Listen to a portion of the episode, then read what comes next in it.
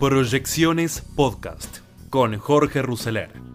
Economía, política, finanzas. Todo lo que necesitas saber para tomar las mejores decisiones.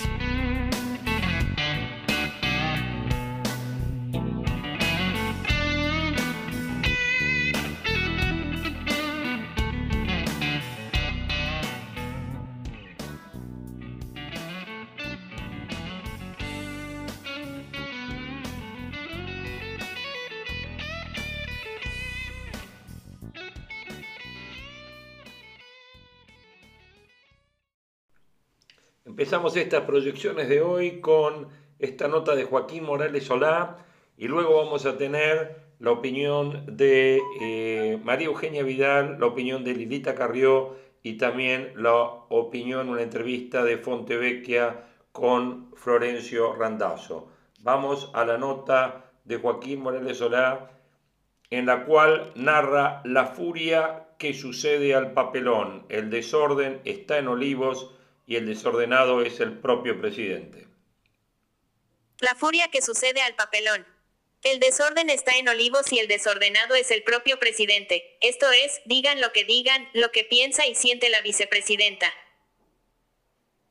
Algo que no se ve está sucediendo cuando el gobierno se convierte en un elenco de personas enfurecidas. Ayer fue Cristina Kirchner la que en un ardiente discurso en el conurbano volvió a ser ella, la que nunca se fue, esto es, primero, ella, en un país con la mitad de la sociedad hundida en la pobreza y con un porcentaje importante de la clase media aspirando solo a irse del país, la vicepresidenta se enardeció hablando de las causas judiciales que le abrieron por delitos de corrupción durante sus dos gobiernos. Su único problema son sus problemas. El lunes fue Alberto Fernández el que se erizó de furia para pedir disculpas por la foto que mostró a él, a su pareja y a un grupo de invitados celebrando en la residencia de Olivos el cumpleaños de Fabiola Yáñez en julio de 2020, en plena cuarentena por la pandemia, sin tapabocas y sin distanciamientos. Raro, en una presentación pública anterior, cuando se lamentó y no pidió disculpas, habló como un hombre sereno que analizaba tranquilamente lo que había sucedido esa noche ingrata en la casa de los presidentes. Solo tenía que pararse ante un micrófono y pedir disculpas,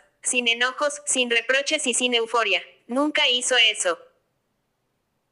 ¿En qué consiste lo que no se ve? Los dos, el presidente y su vicepresidenta, saben que hay cosas que calan hondo en la sociedad. Es lo que sucedió con esa foto. No hay nada más irrefutable que una foto. Las palabras admiten un réplica. Una foto es la mejor prueba de que algo, bueno o malo, existió. Alberto Fernández había sido indultado por la sociedad por los muchos errores que cometió. No lo sometió al escrutinio por lo que decía de Cristina y por lo que dice ahora. No le reclamó por el vacunatorio Big ni por las negociaciones intencionadamente frustradas con el laboratorio Pfizer. Tampoco lo condenó por haber dispuesto inútilmente la cuarentena más larga del mundo. La Argentina es ahora uno de los países con más contagiados y con más muertos por coronavirus en el mundo, a pesar del encierro interminable y de las restricciones insoportables. Sin embargo, esa misma sociedad dijo basta cuando vio la foto que mostraba a personas alegres y sonrientes en el peor momento de la cuarentena.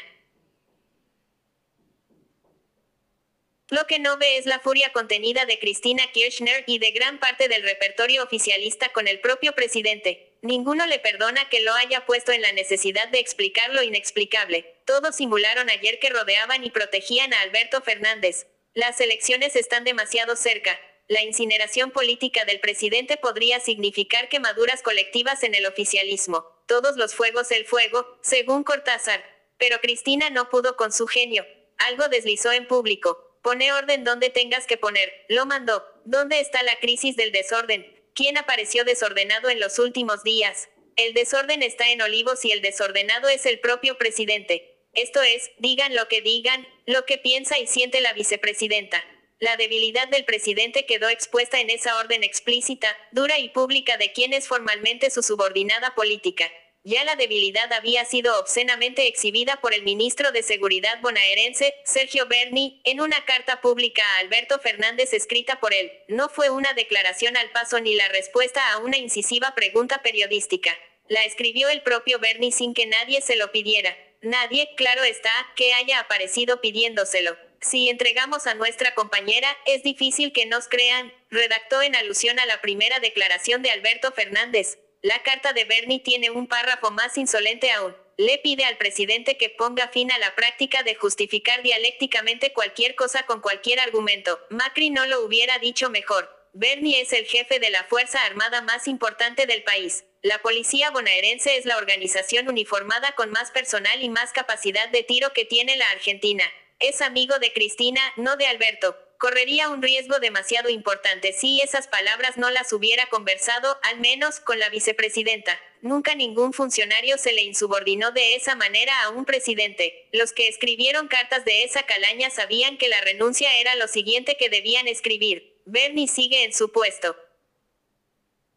El presidente conoce el vasto alcance del malestar de los oficialistas. Se lo dijeron amigos y no tan amigos. Metiste la pata. De ahora en adelante, tenés que ser el mejor alumno, le advirtió uno de sus ministros más cercanos. Consejo vano. Después, Alberto Fernández se enfureció con los críticos en lugar de aceptar que el error, el delito, lo cometió él mismo. Trató de, hipócritas y miserables, a los que lo criticaron el fin de semana.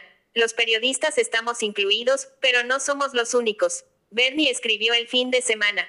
Muchos funcionarios hablaron en off the record con periodistas para contarles el efervescente clima interno. En su discurso desquiciado, el jefe del Ejecutivo dijo que le habían atribuido falsamente que culpara a su pareja de la fiesta en Olivos. Había dicho textualmente, fue una iniciativa, la fiesta en la residencia presidencial de mi querida Fabiola, ¿qué es lo que se interpretó mal? ¿Dónde está el miserable que le atribuyó palabras que no había dicho? Bernie tiene razón, no puede seguir justificando dialécticamente cualquier cosa con cualquier argumento. Todos, Alberto, Cristina, Kisilov y Massa, se ocuparon de Macri más que del escándalo que sucedía al mismo tiempo que la Marcha de las Piedras, que tuvo un importante componente emocional. Las discordias del pasado importan más que las tragedias del presente. Macri debería agradecerles. Lo están convirtiendo en el referente de la oposición y en la otra cara de lo que ocurre ahora, cuando prevalece un estado de ánimo desencantado y desesperanzado de la sociedad. Están señalando a Macri como la opción de todo lo contrario. No es poco. Los funcionarios se refirieron sobre todo a la deuda que tomó Macri durante su gobierno. El expresidente acababa de denunciar públicamente que Cristina Kirchner y Alberto Fernández endeudaron al país más que él, subrayó, para marcar la gravedad del endeudamiento de la expresidenta, que Cristina recibió de su marido muerto un Estado con un superávit del 4% y lo entregó con un déficit del 6%. Las estadísticas oficiales señalan, según consignó La Nación en su edición de ayer, que la administración de Alberto Fernández se endeudó en 20 meses en 40 mil millones de dólares. Unos 20 mil millones se los pidió al Banco Central y otros 20 mil millones son deuda que tomó el Tesoro Nacional. El crédito del Fondo Monetario que le reprochan a Macri fue de 45 mil millones de dólares. El kirchnerismo no habló hasta ahora de cómo piensa sacar al país de la profunda crisis económica y social que se abatió. El único discurso es, por lo que aparece, hablar mal de Macri.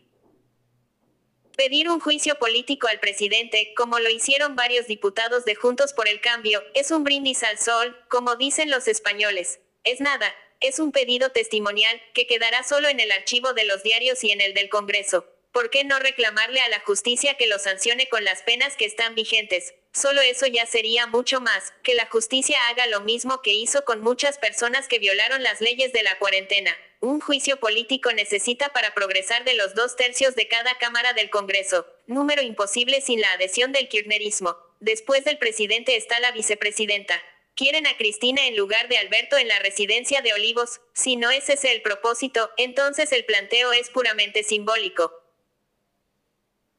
El feminismo es una bandera del cristinismo que se usa cuando al cristinismo le conviene. Nadie salió a defender a Fabiola Yáñez salvo Bernie y Luis de Lía cuando al principio de todo el presidente le endilgó la culpa de la fiesta en Olivos.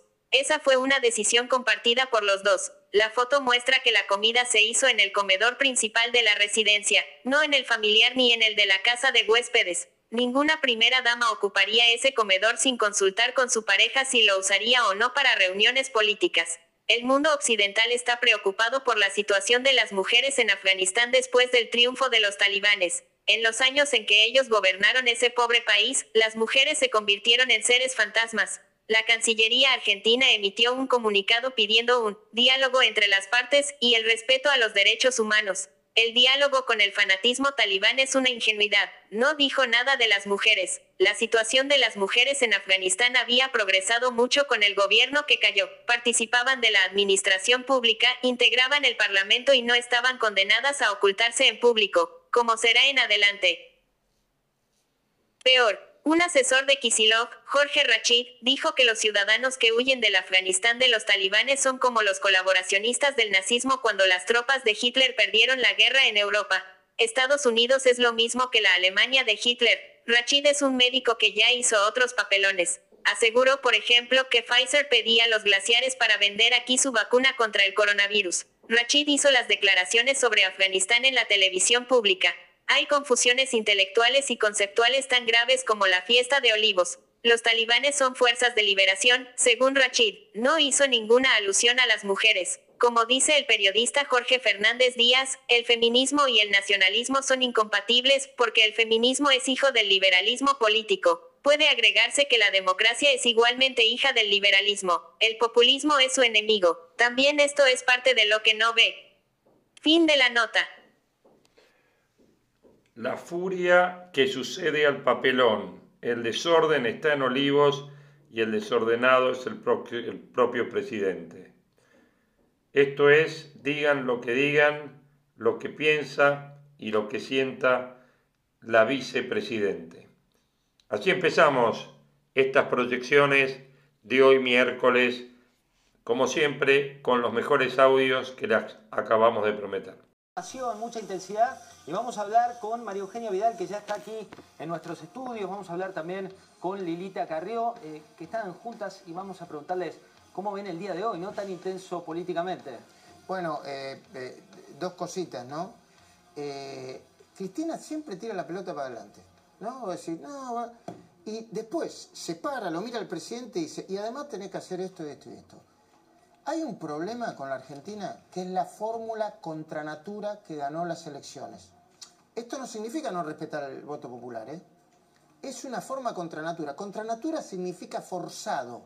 ¿Viste cuando vos forzás algo? Y esto no hay manera que arranque. Mira, esto es un resumen que hago, eh, la apertura. Te gritan todo el tiempo, te gritan. No, no, te gritan. Bueno, además, perdón, qué poca lectura que tienen, ¿eh? Yo lo quiero señalar, eh, José. Qué poca lectura que tiene. Kisilov este, no solamente dijo pudió, eh, eh, eh, consideró la Antártida una provincia. Bueno, un momentito. Tolosa Paz el otro día dijo adjetivi, no adjetivizar, dijo adjetivizar, bueno. La corregiste al aire, eso cuando es dijiste, no se dice adjetivizar, se dice Pero claro, no es, que, no es, que, es una opinión, porque por ahí te dicen, no, bueno, es tu opinión. No, no se dice así. Y, a ver, no me parece que la clase dirigente, o, parte de la clase dirigente, la que gobierna claramente, lea poco, se instruya poco y encima te rete, te rete, te quiere dar clase de, del mundo, de la economía y todavía no haya arrancado para gobernar, me parece que pone a la Argentina un problema grave. Es así, Luis, vamos a profundizar sobre eso. ¿Te parece arrancamos? Por favor. Muchas gracias.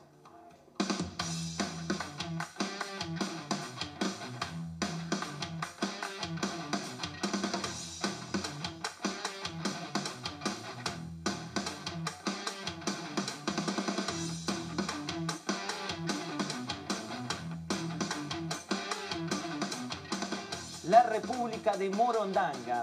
Vamos a arrancar con la frase de Cristina Fernández de Kirchner.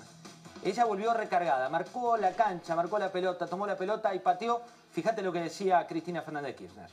¿De qué república nos hablan?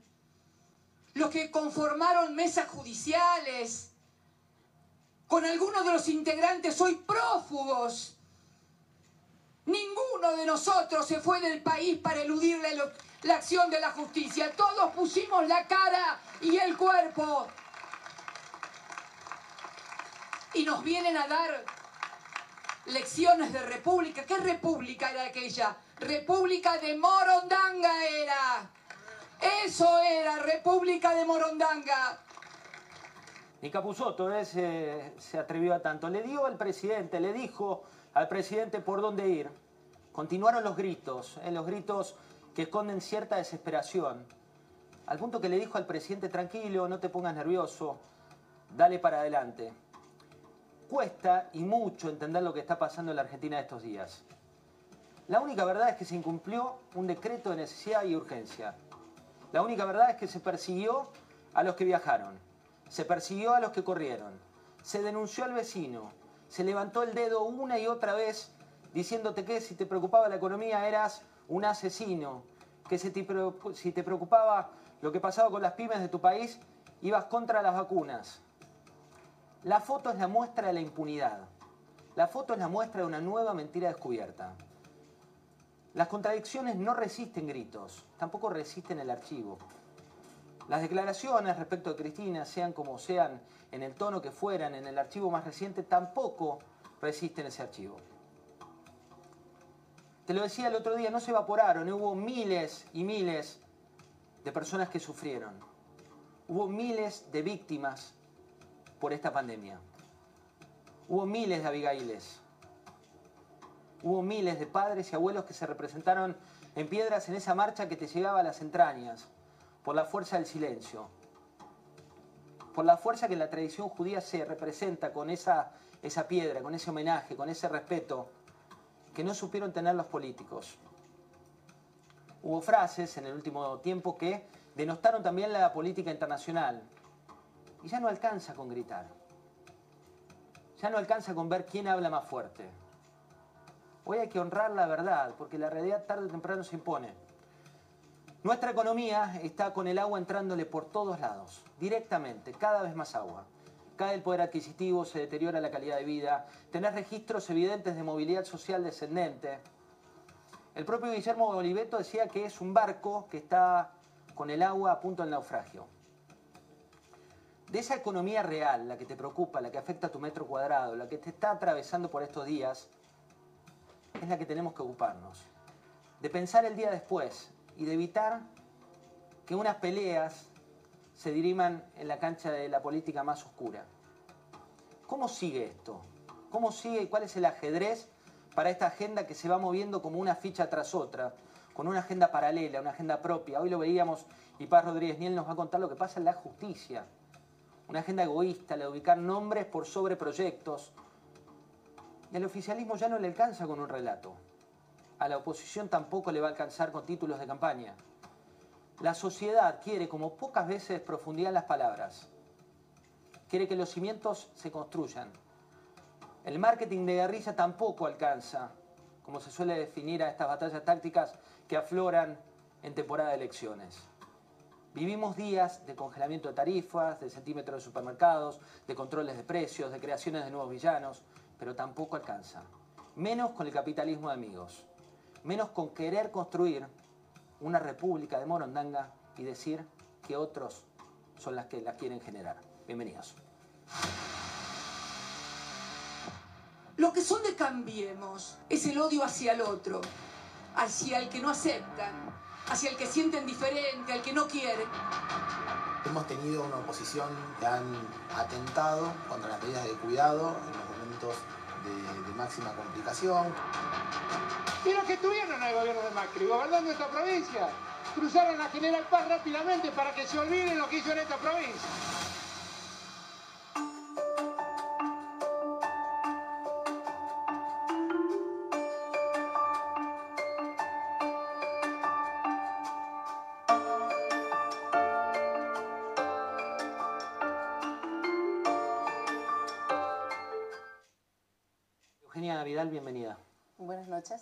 ¿Qué sentiste cuando escuchabas al presidente de la Nación hoy eh, diciendo esto a los que cruzaron la General Paz? El presidente y la vicepresidenta atacan porque no tienen defensa. Esto es lo que vimos hoy. Durante toda la pandemia la culpa siempre fue de otro. La culpa era de los que viajaron, la culpa era de los porteños porque el virus nacía en capital, la culpa era de los runners, la culpa era de los jóvenes que salían de noche la culpa es del remero, la culpa es de Macri, pero ellos nunca se hacen responsables de lo que hacen. Creo que los argentinos estamos cansados de la soberbia, de la falta de humildad, de la falta de arrepentimiento, de los gritos, del dedito levantado otra vez. ¿Por qué grita el presidente? Yo creo que no grita cuando no tiene argumentos. Es claro. Cuando uno tiene argumentos y tiene algo que decir, no tiene por qué gritar, no hace falta levantar la voz para ser firme. Y creo que eso es lo que revelan los gritos eh, y las descalificaciones y, el, y el considerar que cualquiera que no piense como yo es un odiador. Eso es lo que dijo la vicepresidenta hoy, que todos los que integramos Juntos por el Cambio somos odiadores. Mira, vamos a, a saludar a Lilita Carrillo, vamos a compartir ese tape. Lilita, buenas noches, ¿cómo estás? Buenas noches, en cama. ¿Cómo te pero sentís? no tengo retorno. Ahora te vamos, a, te vamos a dar el retorno y mientras preparamos ese retorno, te vamos a mostrar lo que decía hoy la vicepresidenta de la Nación respecto de esto de odiar o no odiar. Mostremos esas Sí. imágenes y hablamos con, con Lilita. Ahí está. Por eso, Alberto, yo te pido, no te enojes ni te pongas nervioso, porque ¿sabes qué pasa? Cuando uno es presidente o presidenta en nombre de una fuerza nacional y popular, los errores, las fallas, las equivocaciones, las transgresiones, inclusive normas que uno puede tener, se magnifican en el caso de los gobiernos populares y se exacerban para irritar, para indignar, mientras tanto se han ocultado descarada y ostensiblemente la entrega de un país. ¿Por qué le dice Lilita que no se ponga nervioso el presidente? Mira, en primer lugar yo creo que hay una estrategia que la oposición debe tener, y les aconsejo, no a María Eugenia, que estamos totalmente de acuerdo, sino a, otros candidatos opositores. No hay que entrar en el juego de Cristina. Cristina lo que hace es ponerlo más débil a Alberto Fernández y darle el último apoyo. ¿Se entienden? Rodea a todos y lo intima. ¿Mm? Pone en orden. Entonces, nosotros, ¿me escuchan bien? Perfecto. Entonces, nosotros tenemos que tener una estrategia de salida para toda la nación, eh, para toda la unión de la Argentina. La Argentina eh, no es la Argentina de lo nacional y lo popular, es del pueblo, de todo el pueblo. Pero lo que ellos han construido a lo largo de décadas es el negocio del pobrismo. Es decir, retener a los pobres en la pobreza para mantener el poder en la Argentina y determinar el voto. Y eso no es popular. Ahí hablando de, de esto que plantea Lilita, María lo que plantea Lilita en términos de odio. ¿Me están escuchando? Sí, perfecto, perfecto. Lilita, le voy a dar pie a María Eugenia que está acá escuchándote con atención. Sí, pero me gustaría decir una sola cosa más. Ajá.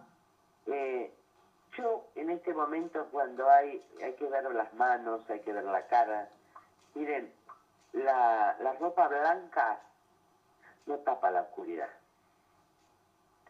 Las manos, la expresión.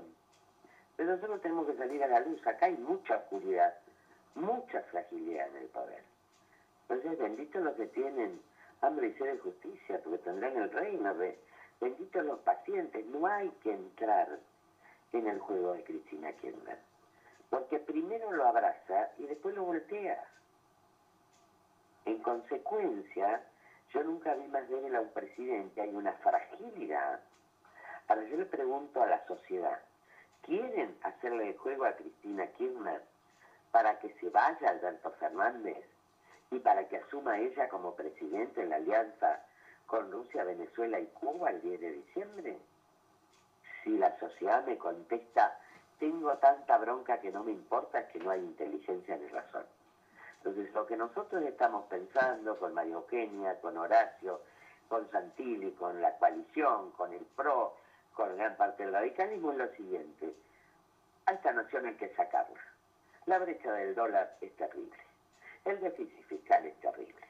Entonces, nosotros tenemos que conformar una fuerza que sostenga en el Parlamento, una fuerza racional, una fuerza con valores. Está, eh, yo la conocí pseudo republicana y la vi autoritaria. Y ahí están los documentos en el Congreso de la Nación que no me dejan mentir. Entonces, miren, cuando una vida se construye sobre una mentira sobre otra, hay un día que se cae. ¿Pero lo vamos a hacer nosotros? No.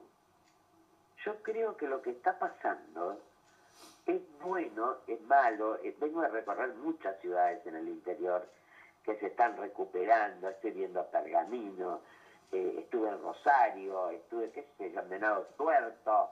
Bueno, estuvimos en San Antonio de Areco. La gente empieza a recuperarse y a salir porque tiene esa potencialidad. Y no hay espacio para el escepticismo, para el que diga yo no creo en nadie. Miren, yo estoy con una bronquitis que me, obliga a quedarme, te pido mil disculpas María Eugenia que, que mañana no esté, pero el médico ya me conminó a, al reposo por los problemas de corazón y una bronquitis muy aguda. Pero digo, este es el camino.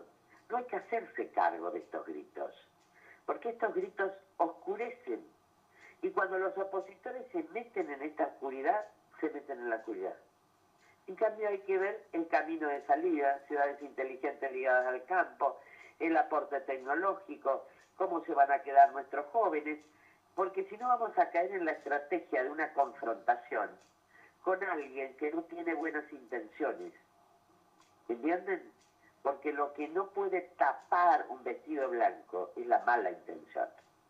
Esa, esa situación que, que plantea Lilita María Eugenia eh, vos hablabas de, odiadores o no odiadores a partir de la frase de la vicepresidenta. Eh, ¿Por qué crees que se trata siempre de instalar este discurso? Porque creo que, como dice Lilita, eh, el juego es ese, ¿no? distraer la atención, no discutir las cuestiones estructurales, profundas, el camino de salida, tratar de tapar. y nosotros no tenemos que ser funcionales a eso. No vamos a contestar al odio con odio, sino con un camino de salida para la Argentina que no es mágico, que no es de un día para el otro, diciendo la verdad, diciéndole a la gente que esta emisión que está haciendo el gobierno es un plan primavera que va a venir después, no el verano, sino el invierno, luego de la elección, eh, que ya sabemos a lo que conduce la emisión descontrolada, pero sobre todo marcar los límites, ¿no? Creo que esta es una elección para ponerle un freno a esto y para decirle basta a la que hoy le daba órdenes al presidente, que es la vicepresidenta. Es a ella a quien le tenemos que decir basta. Es a ella y a sus intenciones a las que le tenemos que poner freno. Lilita, cuando eh, ves las campañas, has participado de muchas, algunas con resultados muy buenos, otras con, resultados muy difíciles, como la campaña que vos hiciste referencia con el porcentaje más bajo que, que había sacado. En cada campaña hay como un sentimiento ¿no? del electorado. Cuando hoy recorres las calles, ¿qué sentís de esta campaña particularmente? Miren, la verdad que puedo estar muy equivocada, pero nosotros estamos caminando ciudad por ciudad. Y lo mismo nos pasa en Ciudad de Buenos Aires, que estuve en María Eugenia en varios lugares. ¿Se escucha? Sí, perfecto. Bueno, entonces lo que yo veo es que a pesar del escepticismo hay esperanza. Y lo que yo veo es algo distinto del microclima del capital. Por ejemplo, nadie me preguntó en Venado Tuerto sobre el escándalo del presidente. ¿De qué hablamos? De cómo hacer la, escuela agrotécnica, de cómo salir, de cómo crear ciudades inteligentes ligadas al campo. Junín fue una fiesta realmente, yo con el colo. Y yo estoy, eh, quiero hablarle también a la ciudad de Buenos Aires. Ustedes tienen la mejor dirigente política al frente de esta lista al, al frente de la lista en la interna de Cambiemos. Una mujer que ha dado su vida, yo lo vi, yo estuve al lado de ella. Se llevó puestos 400 policías corruptos. Estaba sitiada en un lugar. Entonces yo cuando escucho a algunos, no, no me gusta porque tendría que quedarse en provincia. Pero ¿quiénes son para juzgar la vida de una mujer que ha dado la vida tanto por la ciudad como Buenos Aires. Le digo a todos los votantes, eh, premienla, porque a mí me pasó muchas veces que yo luché desde hace tantos años, 30 años, que a veces me previaban con millones de votos, pero de repente se ponían escépticos, yo ya les veía en la cara, lo veía en la cara, en mi barrio que no me iban a votar, entonces no me querían mirar. Y después, tres meses después, se arrepintieron. Nosotros tenemos que votar un equipo consistente en la Cámara de Diputados. Miren lo que se juega, no solo en las instituciones republicanas. Por ejemplo, yo soy autora de la ley de baja de retenciones, que fue una lucha muy larga.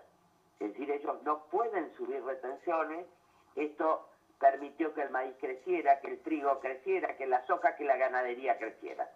Ya empezaron a ir por el campo, ya suspendieron las exportaciones de la carne, que vamos a tener menos carne, porque su negocio es que haya solo soja. El Banco Central del Dinero de la Soja, para que no haya industria alimenticia, para que no haya maíz. Esta ley depende de una mayoría sí. Esta realidad también tiene declaraciones, María Eugenia, de campaña.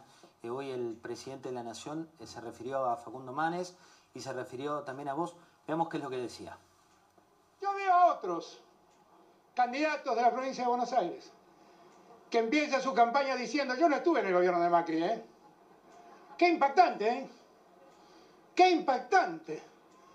Es el candidato de los que votan a Macri y empieza recordándole que no tiene nada que ver con el gobierno de Macri. Impactante. Y los que estuvieron en el gobierno de Macri, gobernando esta provincia, cruzaron a General Paz rápidamente para que se olviden lo que hizo en esta provincia.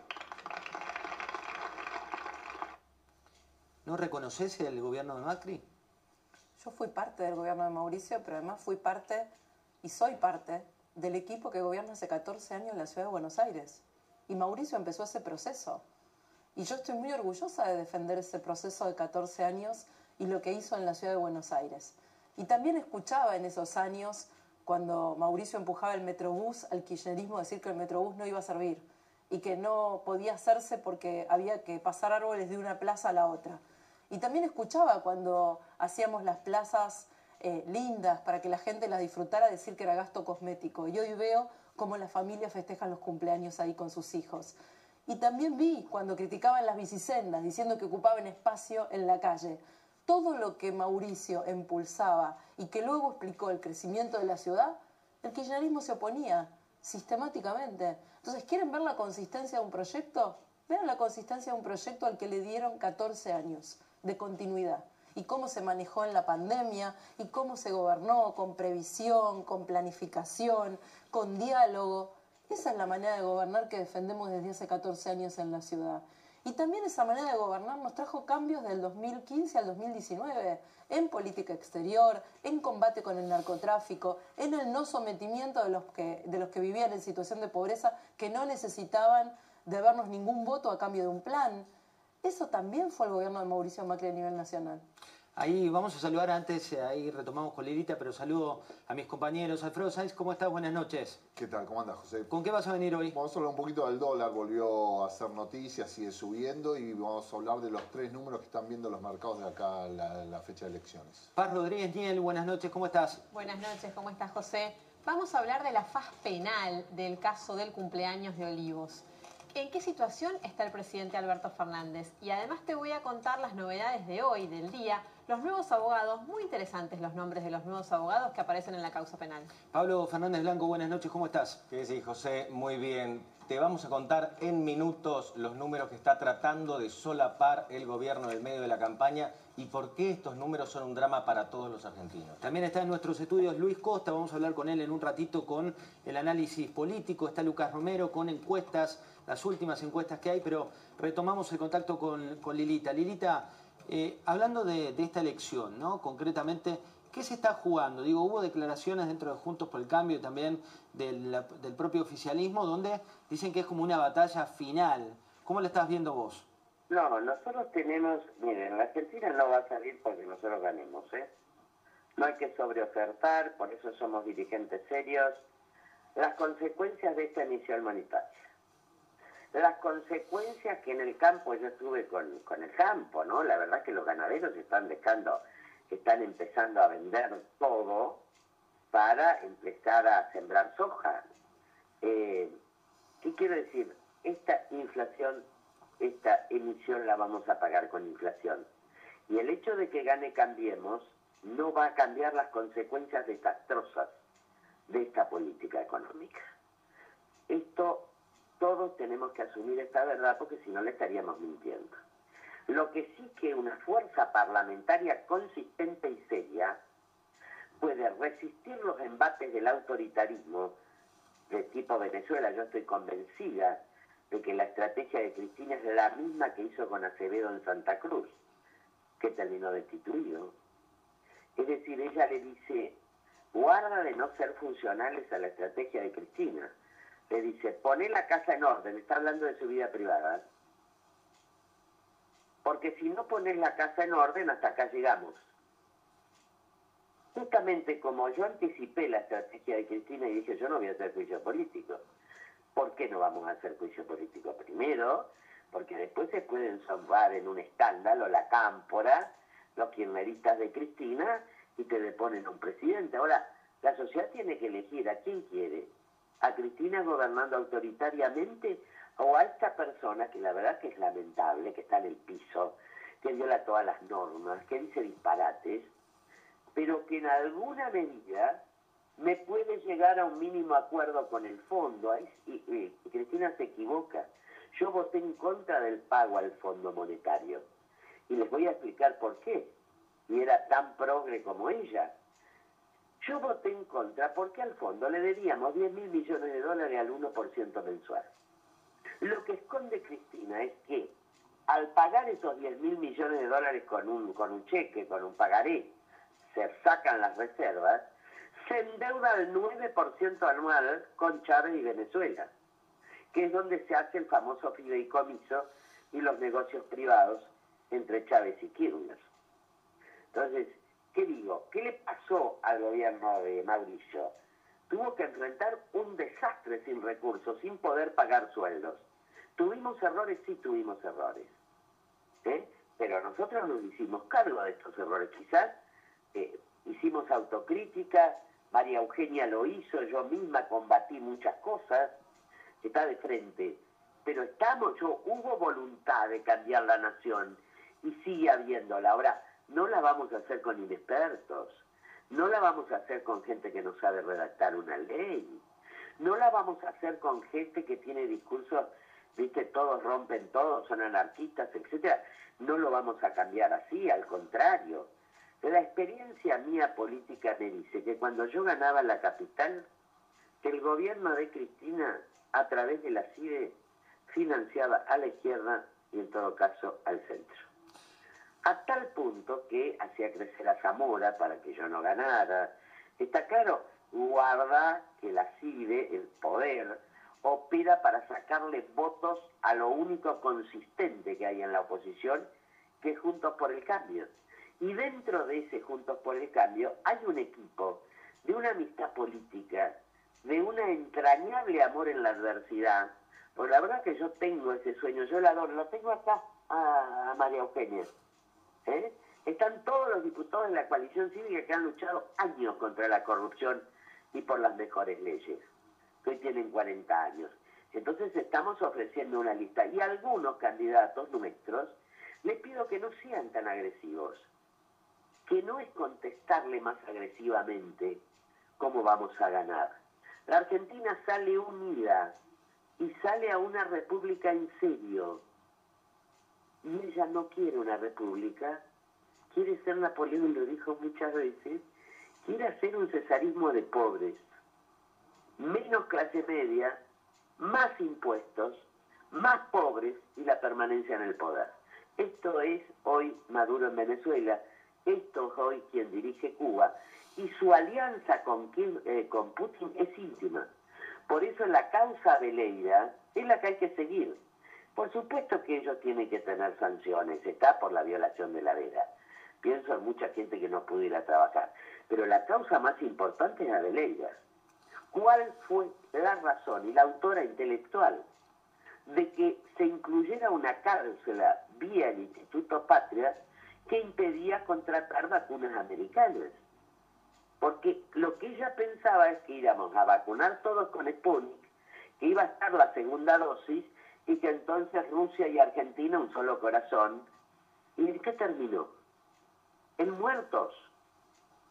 en muertos cuyas piedras corren y cuyos recuerdos corren como si no fueran sagrados. ¿Cuánta gente perdió trabajo? ¿Cuánta gente se nos murieron familiares en dos días? ¿A cuántos familiares encontramos muertos solos en la casa? Eh, no estoy hablando no solo de la Argentina, estoy hablando de mí. Entonces, en este duelo nacional tenemos que salir adelante. Y vamos a seguir sabiendo esta estrategia. Yo sé quién está enfrente, es mucho más fácil que Néstor Kirchner, porque su jugada se repite. Pero cuidado que la jugada de ella no es rodear al presidente, es voltearlo en diciembre y asumir la presidencia. Y como yo golpista no soy, y no me voy a plegar a una estrategia ni de la Cámpora ni de Cristina, entonces decimos que siga la justicia, cuando haya causa penal habrá destitución, pero que siga la causa penal de Abeleida y que me expliquen por qué dos años antes no compraron Pfizer, no compraron Moderna y no estamos todos vacunados. Lilita, buenas Esta noches. Es la autoría intelectual, porque, a ver, la corrupción mata, 11, ¿está claro? Yo puse esa frase. La corrupción mata. Y yo sabía, habíamos investigado todo el tema.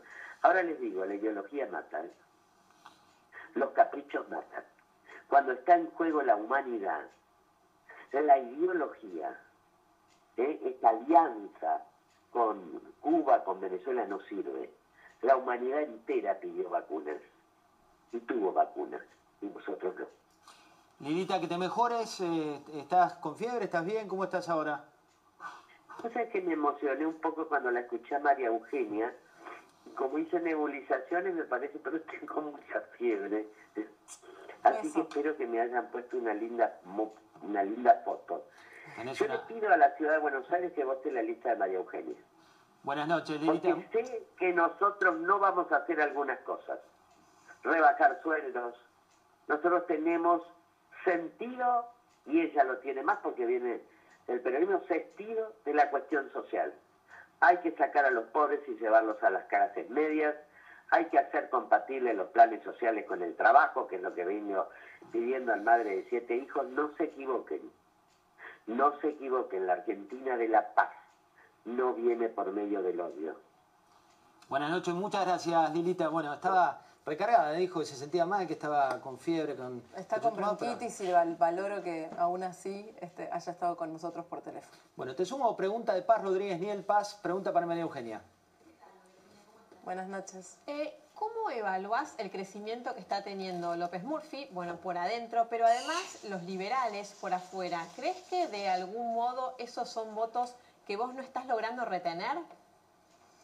Bueno, primero no asumiría que eso está sucediendo. Hoy las encuestas, primero algunas lo muestran, otras no, y hoy las encuestas, este, después de lo que pasó en el 2019, nos generan siempre alguna duda, ¿no? A favor y en contra. Pero más allá de eso, yo lo que quiero es hablarle a los que tienen que decidir ahora, el 12 de septiembre. La diferencia entre nuestra lista y el resto de las listas es que nosotros representamos a, a un gobierno de 14 años en la ciudad de Buenos Aires, que no solamente dijo lo que quería hacer, sino que lo hizo. Cuando discutimos sobre el respeto a la propiedad privada, los que estábamos en el indoamericano, y yo estuve ahí, fuimos nosotros. Cuando discutimos que la educación pública significa escuelas abiertas, Horacio las abrió en el medio de la pandemia. Cuando discutimos sobre la seguridad, la mejor policía de la Argentina fue la que empezó a construir Mauricio con la metropolitana y está hoy en la ciudad de Buenos Aires. Entonces no solamente se trata de tener buenas ideas, sino también de tener la capacidad de llevarlas a la práctica y fundamentalmente de tener un bloque en el Congreso suficiente para frenar la embestida del kirchnerismo. Y el único bloque de 115 diputados que se puede plantar frente al kirchnerismo en la Argentina es el de Juntos por el Cambio. No va a haber soluciones individuales, por mejor que nos parezcan, no va a haber soluciones individuales para enfrentar una fuerza del tamaño del kirchnerismo, se necesita otra fuerza equivalente y eso solo lo puede garantizar Juntos por el Cambio. Hoy Axel Kicillof, el gobernador de la provincia de Buenos Aires, eh, habló y habló de economía, que es un poco lo que están planteando también desde Juntos por el Cambio en, en esta campaña. Veamos qué es lo que decía Kicillof. decide regresar para luchar por y junto a su pueblo por lo más básico, por lo más elemental, por lo primero, que es la independencia. No sé quién se le pudió ocurrir sacar al general San Martín de los billetes que tenemos en la Argentina y reemplazarlo por un animalito, como si debiéramos no recordar a nuestros patriotas, no recordar nuestra historia, no recordar lo que. Pablo, ¿el, pro- el problema son los horneros? ¿Son los animalitos? ¿Cuál es el problema? No, no, no, eh, no en absoluto y además Axel Kisilov debería saberlo. El problema es que no tenemos moneda, ¿no? Y esto queda bastante claro. Esto por un lado. Y ahora quiero agregarte alguna cuestión. Perdón, con respecto a, lo anterior, recordemos que eh, la, última gestión de Cristina Kirchner tuvo una inflación altísima. Esto quizás mucha gente no lo recuerda. Y la de Alberto Fernández tiene una inflación delirante también eh, y ahora lo vamos a repasar. Y por otra parte está el problema, José, de que justamente como se niega el problema, no se hacen billetes de mayor denominación y eso es un incordio para todos. Esa es una fórmula de Cristina, digo, para quienes nos siguen esa ilusión monetaria. Se trata de billetes que valen cada vez menos, pero tu billetera está llena y la intención o lo que piensa el kirchnerismo es que cuanto menos educación tenés, más te sentís cercano con esas billeteras llenas de valor nominal, porque no tienen valor, ¿no? Exacto, exacto. Y te voy a dar Ilusión monetaria que le dicen. Hay, una cuestión, bueno, es muy fácil. Un billete de 100 pesos no vale lo mismo ahora que cuando salió a la calle. Te voy a dar un dato más revelador eh, sobre el rechazo que tiene la vicepresidenta Cristina Kirchner con respecto a los billetes que en aquel momento creó Federico Sturzenegger. Vos sabés que Cristina Kirchner, como titular del Senado, debería firmarlos. Bueno, no lo firma. Esto es una, toda una, una rareza histórica. ¿Querés que te cuente ahora algunos números? Dale, vamos, rápido. Dale, perfecto. Acá hay una cuestión interesante y es que nadie quiere hablar de economía en la Argentina. Eh, Mauricio Macri lo hizo en algún momento, reconoció que muchas de las cosas no le habían salido, eso era visible, pero Alberto Fernández la está tratando de solapar y cuando digo Alberto Fernández me refiero a todos los candidatos del Frente de Todos. ¿Por qué Alberto Fernández quiere solapar la cuestión económica? Y quizás esto es la explicación a por qué siempre dice, bueno, pero Macri fue Macri, esto, lo otro. Veamos tres indicadores fundamentales para entender cómo está la economía. El más sencillo, el más agregado de todos, tiene que ver con el crecimiento. Este año, José, la economía va a terminar, según los pronósticos, naturalmente no terminó el año aún, 4% por debajo, 4% por debajo del peor año de Mauricio Macri. Cito un buen año Macri 2017, uno muy malo 2019. Este año va a ser aún peor que el peor año de Mauricio Macri. Eso por un lado. Segundo término, inflación. La peor inflación de Macri rondó el 54%. Si vos eh, te parás en julio pasado y vas 12 meses para atrás, la inflación de Alberto Fernández es del 52%.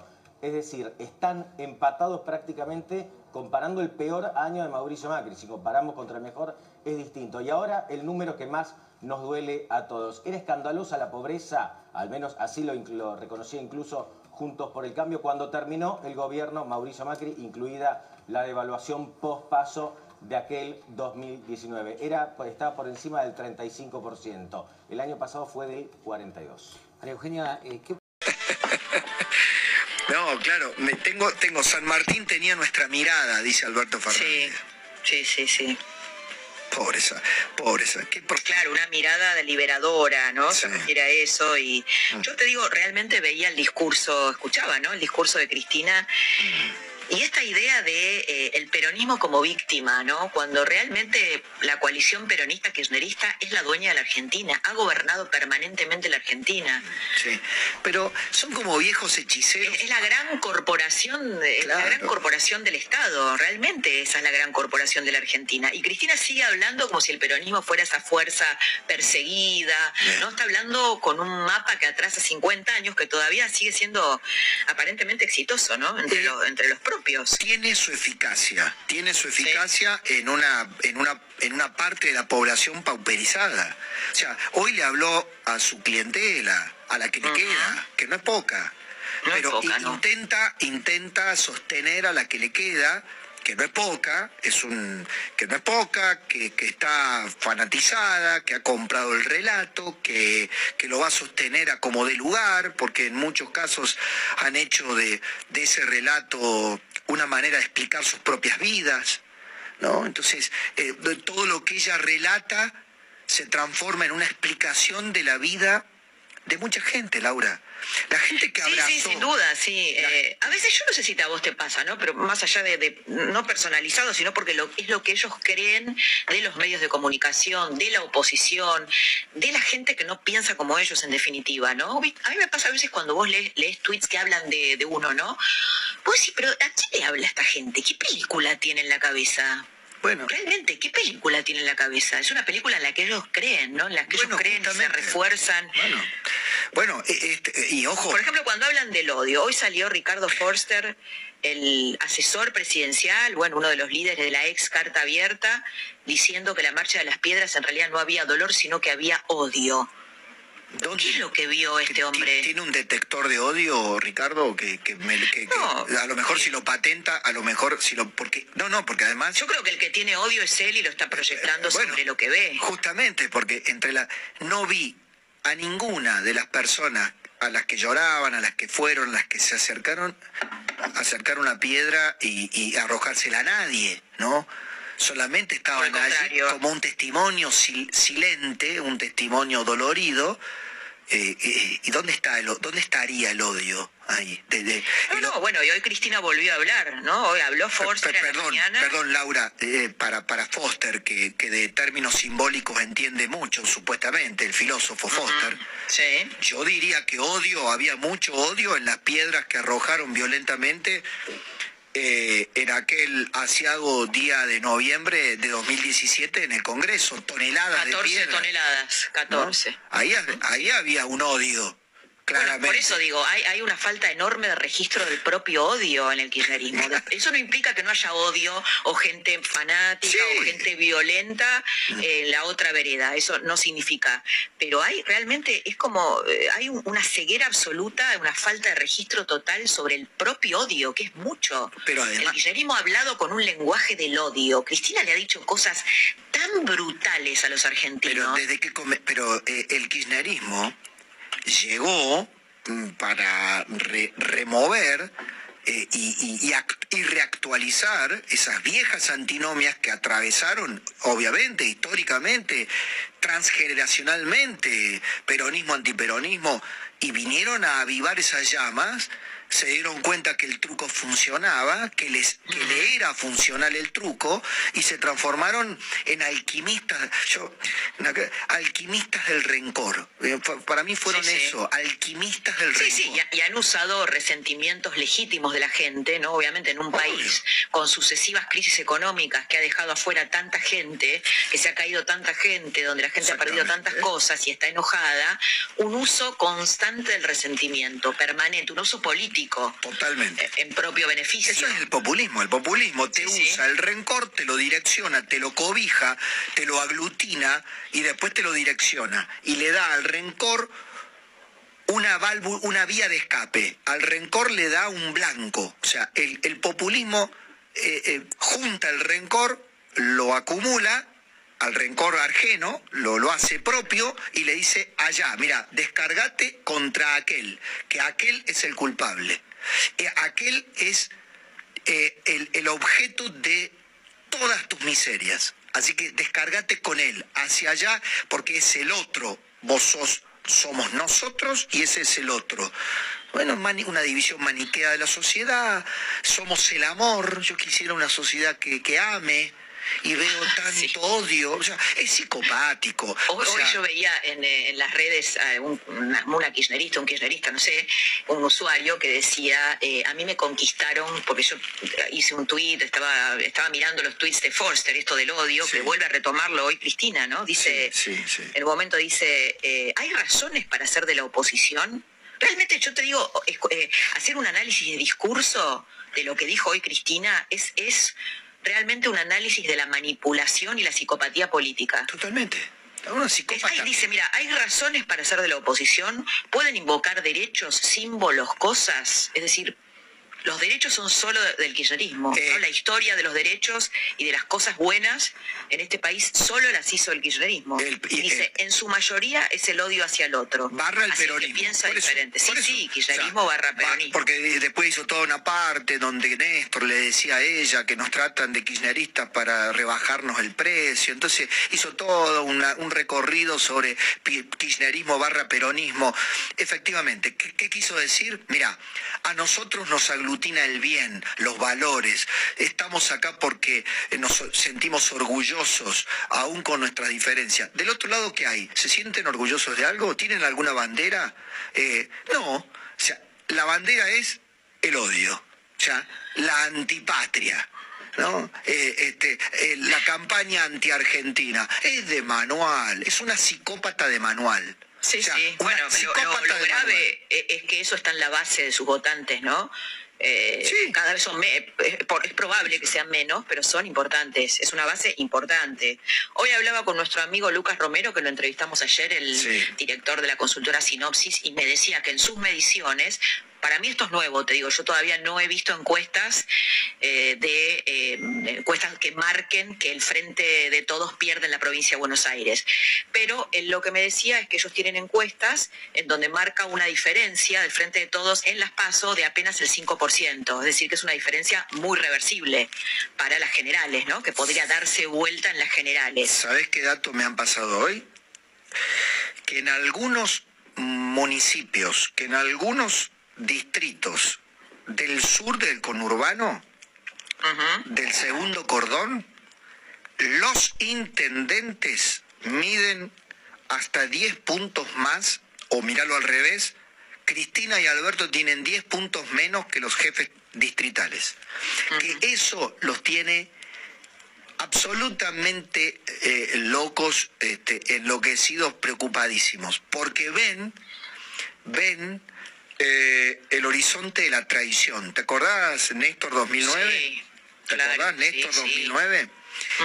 Ven, eh, empiezan con... porque además son conspiran, conspiranoides todo, todo el tiempo, la teoría de la conspiranoicos, perdón, toda la, teoría de la conspiración, entonces están, están enloquecidos. Y ella ha tenido que salir hoy a, reforzar su muñeco, ¿no? El Frankenstein que armó con un Alberto Fernández destartalado, desquiciado, entonces lo tiene que enmendar en público, solventar, sostener, ¿no? Como un, bien, como un titiritero, bien como un titiritero. Igual blanqueó lo que ella verdaderamente piensa, a su modo, a su manera, cuando él le dice pone orden en lo que tengas que poner, es algo que ella viene, digamos, obviamente no lo expresa así en la intimidad, sino de un modo mucho más fuerte, creyendo que, o criticándolo Alberto por sus desórdenes en Olivos, que no son acordes a su investidura presidencial, fiestas, etcétera, y cosas que ella cree que tiene que poner en orden, ¿no? Porque que, esas cosas derivaron en la foto de Olivos. Imagínate si se lo dice en público lo que dice en privado. Exactamente, esto es lo que, exactamente. lo que, le dice en público es un,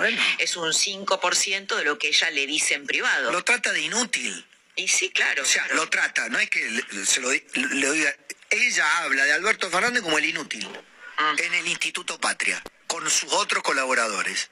Y ahora el inútil, ¿qué pasó? ¿Qué, nos, qué dolor de cabeza nos generó? Listo, no pueden creer, eh, créanlo, no lo crean, este, eh, pero eh, esto es, empieza, encima empiezan a hablar ahora algunos, porque ha fomentado tanto esa tirria contra Alberto Fernández que se las ha contagiado a sus propios halcones. Viste que hablamos de halcones y palomas solamente en, junto por el cambio. Sí, sí, claro, se repite, se replica en, la coalición kirchnerista. Pero ella ha alimentado a sus propios halconcitos ¿viste? Que, que después no, las pueden, no los pueden sujetar, entonces hablan. Y, Bueno, y ha, y ha, reactivado este plan de Cristina, que se había un poco frisado con, eh, con el con, ¿te acordás cuando bueno se hablaba de poner a Santiago Cafiero como primer candidato en la lista en la provincia de Buenos Aires, el lugar que hoy tiene Victoria Tolosa Paz, y poner ahí uno de los propios? Ese plan se reactivó. Estos rumores de que podría ir Rossi como jefe de gabinete después de las elecciones, o el propio Massa. El propio Massa dice que no, ¿no? Cuando vos le preguntás, dice, no, yo no quiero ir a un lugar eh, que ya ocupé que efectivamente él lo ocupó, pero bueno, también sería una manera de eh, cohesionarlo a Massa, ¿no? Porque siempre en la fantasía de Cristina Kirchner está esta idea de que Massa se puede ir o con la reta o con los radicales, que puede, así como dejó la oposición para sumarse al actual oficialismo podría hacerlo, podría hacer lo contrario, el que traiciona una vez, traiciona Por eso. A ver, y ella, ella, y buscó traidores, o sea, traidores en el lenguaje de ellos, porque la palabra lealtad y traición son dos lenguajes, son dos palabras paradójicas también y bastante, para, digamos, bastante psicopáticas del, del, peronismo, ¿no? La, eh, el nombre de la lealtad cuando e, es el movimiento de las traiciones más, más. Bueno, eso lo decía Cafiero, ¿no? Un movimiento que hace culto a la lealtad es un movimiento lleno de traidores. Antonio Cafiero, el abuelo de Santiago, decía esto, era una de sus frases. Ese sí que era peronista de Perón, ¿no? para los que dividen la... No, bueno, entonces, e, en este, en este concepto de traidores y leales, bueno, ella para volver eh, tuvo que buscar a los traidores, a Alberto y a, y a, y a Sergio. O sea, armó. El matrimonio Kirchner también fue traidor de, de los Dualde en primer Pero, lugar. pero por supuesto, eh, por eso, por eso terminan perdonando la traición, porque la traición forma parte de la lógica del armado del poder. La traición forma parte, es la argamasa de la construcción del poder del peronismo. Por eso se perdona la traición, porque sin traición no hay construcción política.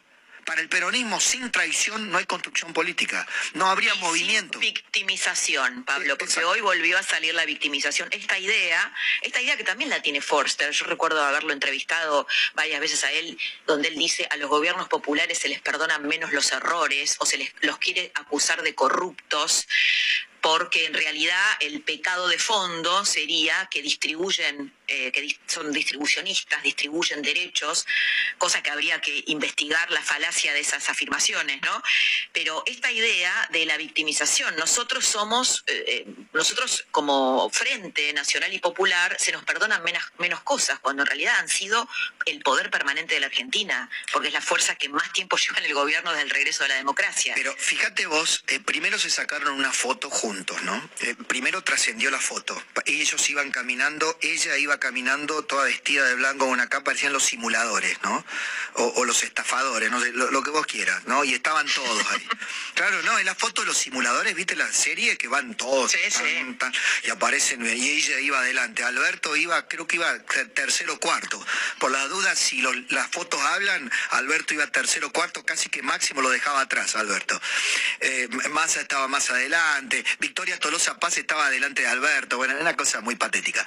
Pero eh, eh, eh, primero la foto, ¿no? Y, y- y- y después vino todo lo que vino. A ver, tuvieron que hablar del pasado para no hablar del presente. Entonces se remontó a 2001, a 2002, a 2003. O sea, sí, porque para adelante no tiene nada para ofrecer. pero fíjate vos como hechiceros que se le han vuelto viejos los trucos, ¿no? Eh, Claro, se le han vie- vuelto viejos los trucos, porque ella, cuando se remontaba al pasado virtuoso, entre comillas, económico, tenía que referirse a Néstor. No podía hablar de ella misma. Porque como yo ayer vi una parte de la entrevista de Macri con Morales Solá, digamos, eh, él le, le dejó como herencia a ella una economía, ya estaba en los huevos de la serpiente armado, la inflación con la baña cuando se fue, en fin, ¿no? Ya ta- estaba, pero ella le, él le deja reservas, le deja superávit gemelos, ella rompe todo, ella es reelecta, la, la imagen de la viuda, eh, de la viuda invencible que, ¿no? que, que descubrió Durán Barba y por eso le dijo a Macri que no se presentara en 2011. Sí, sí. ¿No? Pero cuando terminan sus dos mandatos, comparado con lo que recibió, entrega un país en quiebra, un país devastado, obviamente. un Bueno, banco un país- central vacío. Un país que Alberto Fernández criticó muchísimo y hoy y se dio el lujo, porque esto es lo increíble, ¿no? La ceguera frente a la propia historia. Hoy dijo, increíblemente, hablando de Manes, que en el en su espacio no había gente que se avergonzara de lo hecho. ¿Y él que se la pasó diciendo durante 10 años? Muy bien ese punto, Laura. Muy bien. Lo señaló a Manek. Él, él lo hizo, ¿no? Eh, Él lo hizo durante 10 años. no, pero Alberto fue el que lo mencionó a Manes, sin, sin mencionarlo. Dijo, "Ah, hay un Sí, sí, candidato". hay los que tienen vergüenza de su propio espacio porque Manes dice que no estuvo durante la época de Macri y, y es más, de hecho quieren correr el apellido Macri. ¿Qué cara de mármol, por Dios? ¿Qué cara de mármol, Alberto? ¿Qué cara de mármol tenés, Alberto? ¿Qué cara No de sé, la mármol? verdad que debió, es una yo a mí me daría vergüenza, no sé, que a cualquier persona más o menos normal te da vergüenza decir una cosa así cuando vos te pasaste 10 años deambulando por los sets de televisión criticando lo hecho. Escuchate, hermano, querido, hermano. Si, tu- si tuvieras un hermano, te tendría que decir, escuchate un poco, Alberto. Rescatate, hermano, rescatate, viejo. Rescatate porque este, más vergüenza no podés dar. Pero más vergüenza en términos de que la palabra se ha convertido eh, en un reír. Yo espero un discurso de Alberto Fernández para ver la parte económica, Laura, que no fue, tenemos la misma mirada de San Martín, cuando dijo, San Martín va a volver a los billetes. quédate tranquilo San Martín. Ay, dije yo, este tipo, pero en serio.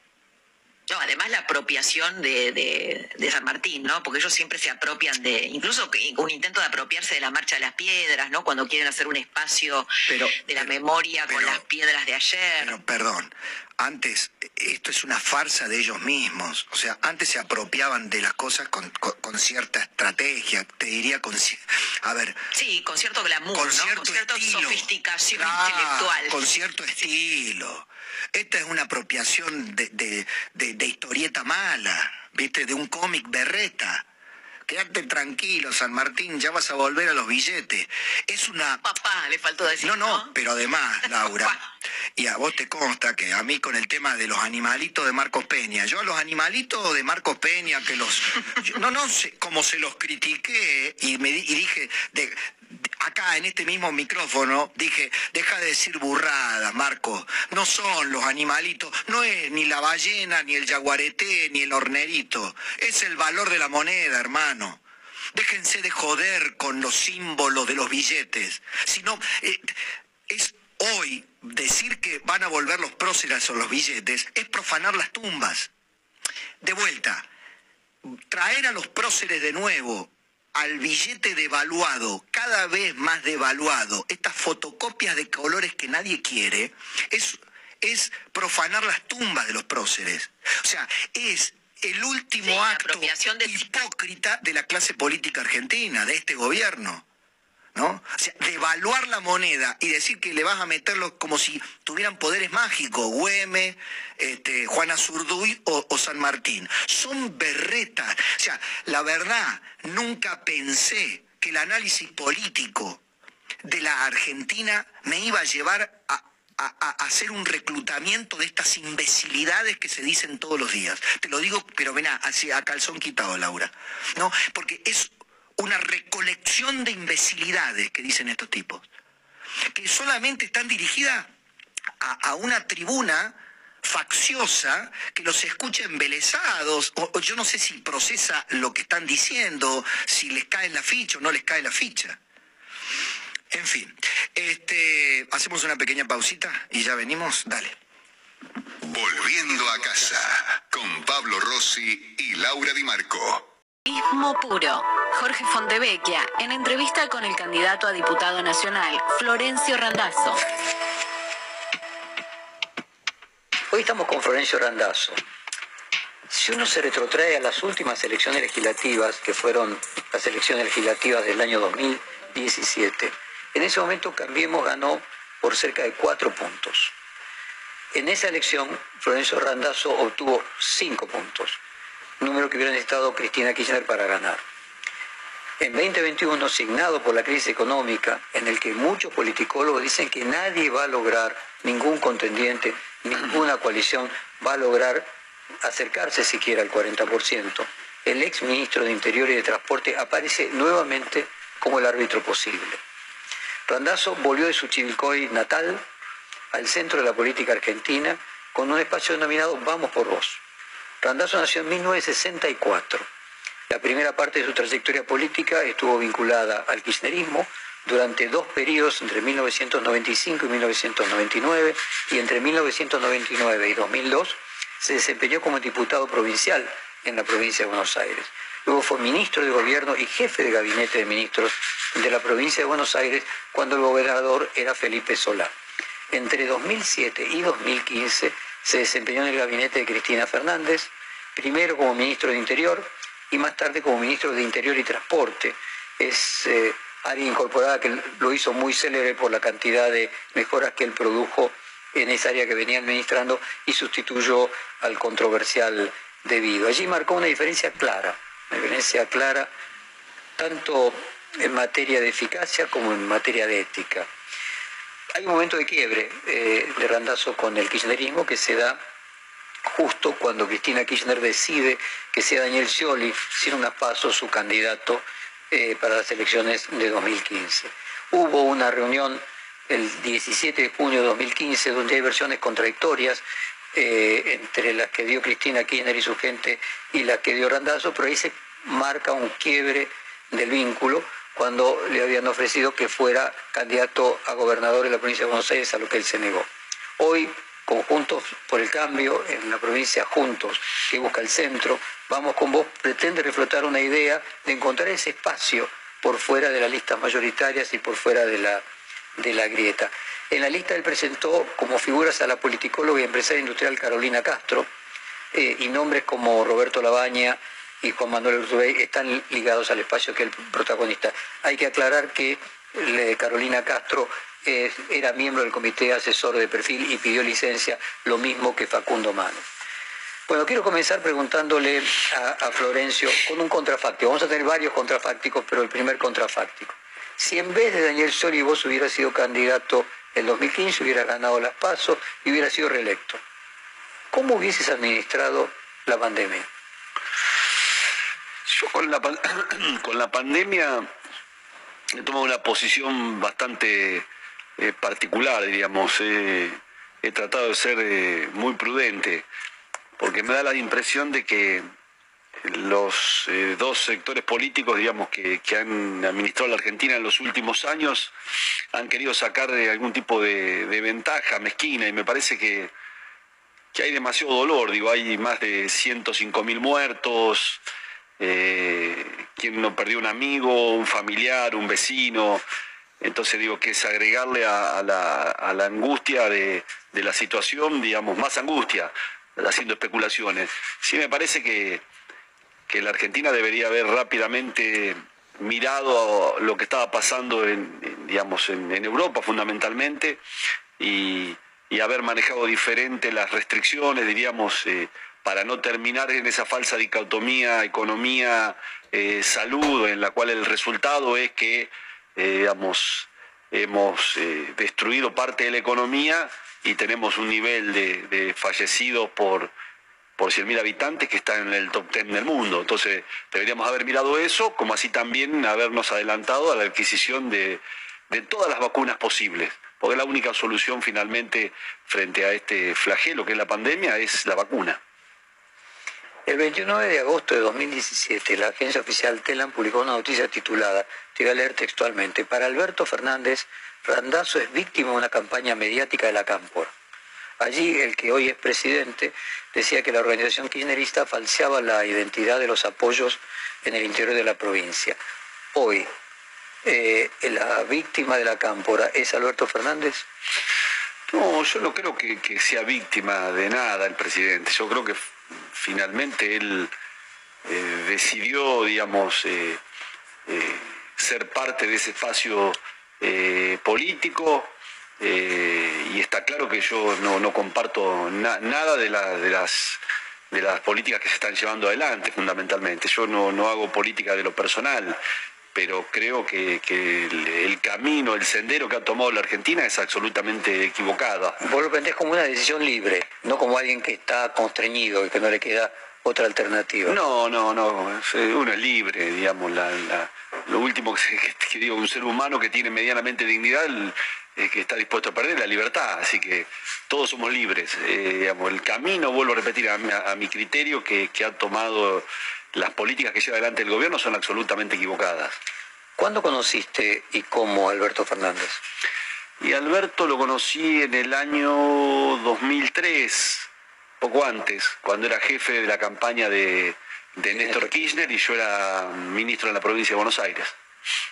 ¿Y coincidías con la mirada que él tenía del país en la medida que lo fuiste conociendo en aquella etapa? Eh, sí, tal vez no tuve tanta relación en ese momento, sí la empecé a tener después cuando compartimos el, gabinete. Eh, yo siempre fui un hombre con una mirada más fuerte sobre la gestión. Eh, Alberto tenía una mirada más vinculada a, lo mediático, cumplía una función muy particular dentro del, gabinete. Eh, y después cuando se va del gobierno, que se va después del, con el medio del conflicto del, campo, seguí teniendo relación yo, eh, hasta que vino el año 2017, que fue uno de los impulsores para que yo sea candidato en ese espacio político, que en principio iba a tener eh, como objetivo participar de una paso con, Cristina en aquel momento, que por supuesto no se dio porque Cristina decidió ir con Unidad Ciudadana. ¿Y, qué era distinto esa persona que hasta coincidía con vos al punto de ser un promotor de tu candidatura en competencia con Cristina Kirchner? Y no estamos hablando del siglo XIX, sino de hace cuatro años. Y era distinto, eh, creo que era el, Alberto Fernández que votó el conjunto, la mayoría de los argentinos en la última elección y que fue cambiando a partir de que asumió la responsabilidad de, de- de ser presidente de la nación. Habría que preguntarle a él en general por qué cambió, ¿no? Pero creo que tenía una mirada diferente sobre lo que había que hacer en la Argentina. Persistir haciendo lo mismo, eh, Jorge, los resultados van a ser los mismos, no, no hay ninguna posibilidad de, cambiar. Ahora, si uno tuviera que usar categorías eh, para explicarlo, no sé, frente a estudiantes de ciencias políticas, eh, era, hoy él se autopercibe como socialdemócrata, era una persona, digamos, con una tendencia política menos clásica peronista, para decirlo de alguna manera. Dicen, dicen que el peronismo de la ciudad de Buenos Aires, como que está acostumbrado a, per- a perder, se mimetizó con el radicalismo. Puede ser, es un análisis interesante, la verdad que no, nunca lo había hecho, pero puede ser que sea así. Y desde el punto de vista mediático, en tu, en tu campaña en particular, ¿qué, qué, qué función cumplió? ¿Cumplía una función también mediática? Sí, cumplió una función mediática, cumplió una función de coordinación con los referentes de cada uno de, de los distritos y ayudaba mucho a la construcción del discurso frente a, a los diferentes temas que, que se fueron dando en esa, en esa campaña, que fue una campaña muy particular porque digamos, eh, se terminó polarizando, digamos, en una campaña intermedia, que, digamos, donde se elegían legisladores, pero por la dinámica que venía trayendo el eh, Juntos por el Cambio, que para mí tal vez fue el mejor momento en términos económicos del gobierno de Macri, y una Cristina que volvía a ser candidata, llevaron a una polarización muy importante. De cualquier manera, sí, todo hubo 20 puntos en el medio, 12 puntos que sacó Massa, 6 puntos nosotros y un par de puntos que, que sacó la izquierda. Así que es un dato sumamente interesante. En esa coyuntura hubo 20 puntos de ciudadanos que no decidieron no acompañar ninguna de las dos. eh, Tenemos parte del, es- del escenario electoral, déjame ir avanzando con el, con el cuestionario. Vos te reuniste con Alberto Fernández después de que él fue electo. Eh, ¿Tenías alguna expectativa de poder integrarte al gobierno de él? ¿Te hizo algún ofrecimiento? Todas esas versiones que circularon. No, no, Jorge, yo no me reuní nunca con él. A ver, yo con Alberto Fernández eh, lo vi eh, después de las pasos, que ganó las pasos. Eh, le, le- le Creo que en Puerto Madero tomaron un café. un- Sí, en el Hotel Faena me invitó era a comer al, al Hotel Faena. Yo ahí le, me preguntó qué iba a hacer. Yo le dije, no busco trabajo, yo estoy ahora como director de una, de una empresa importante tecnológica. Le digo, pero si te animás a transformar, vas a contar conmigo. ¿Qué es transformar? Y bueno, yo le conté en ese momento cuál era mi idea en relación al tema de la de lo que había que hacer en materia laboral, qué había que hacer en materia tributaria, qué había que hacer en materia de educación, qué había que hacer por el tema en relación al segundo paso que había que dar con la SUBE. Y me dijo, me parece bárbaro, flaco o no. Después nos vemos y nunca más lo vi, lo vi en realidad cuando me pidió que lo acompañe a Chivilcoy, que fue la última vez que lo vi en, la campaña, eh, y le mandé un mensaje el día que ganó, el mensaje dice claramente eh, felicitándolo y diciéndole que de lo único que se iba a arrepentir y de lo que no se animaba a hacer el día que se vaya. Nunca me contestó, así que...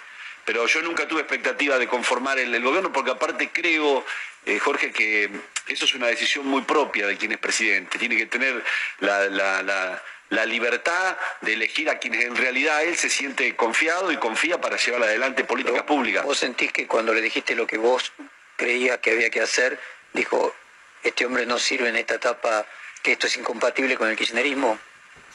No lo pensé en ese momento, pero seguramente puede ser que sea así. No lo pensé en ese momento, la verdad que no lo pensé. Porque me parecía, me parece a mí que había una gran oportunidad, eh, digamos, O sea, yo- vos creías de que él podía pasar a tener un poder propio independientemente del kirchnerismo. Sí, independientemente de que tenemos, yo creo mucho en el ejercicio del poder que genera, diríamos, una empatía con el ciudadano común. Me parece que ese es el, el verdadero poder, eh, aquel que en realidad toma decisiones en función de las necesidades que tiene la ciudadanía para resolver problemas que vienen, que son endémicos en la Argentina. El tema del Ese es el poder. Ese es el poder, ese es el verdadero poder. Y en tu caso, ¿por qué crees que él no lo ejerce o no lo practica? En mi caso... No, en el caso de Alberto Fernández. Y no lo sé, porque para mí eso está- también tiene mucho que ver seguramente con las personalidades, con la vocación que uno tiene, con, con, con las ganas que uno tiene de transformar, digamos, yo soy una persona que digo, a los burócratas sabía decirle a mi equipo, se los reconoce a lo lejos, no aspiran a, a transformar, sino a perdurar. Hay una, hay una visión eh, que a mi criterio ha generado una, una actitud refractaria de la sociedad con la política, que es desvincular la política de la gestión. Y eso es grave, porque yo sé decir también que no hay mayor forma de honrar a la política cuando uno tiene un cargo público que gestionar. ¿Qué gestionar? Es facilitarle la vida a la gente. ¿En qué? En los problemas que hoy tiene la ciudadanía en la Argentina. Eso van desde lo económico hasta infraestructura, hasta laborales, hasta... Déjame conjeturar. Vos decís, el poder se construye así, trayéndole soluciones a la gente que a partir de ese momento te eh, otorga lo que en psicología se llamaría sujeto supuesto de saber, te devuelve eh, el, poder que vos pasás a tener a partir de que hiciste algo por ellos. Ahora, hacer eso implica un esfuerzo cognitivo y un esfuerzo físico, tenés que pelear con gente, tomar riesgos.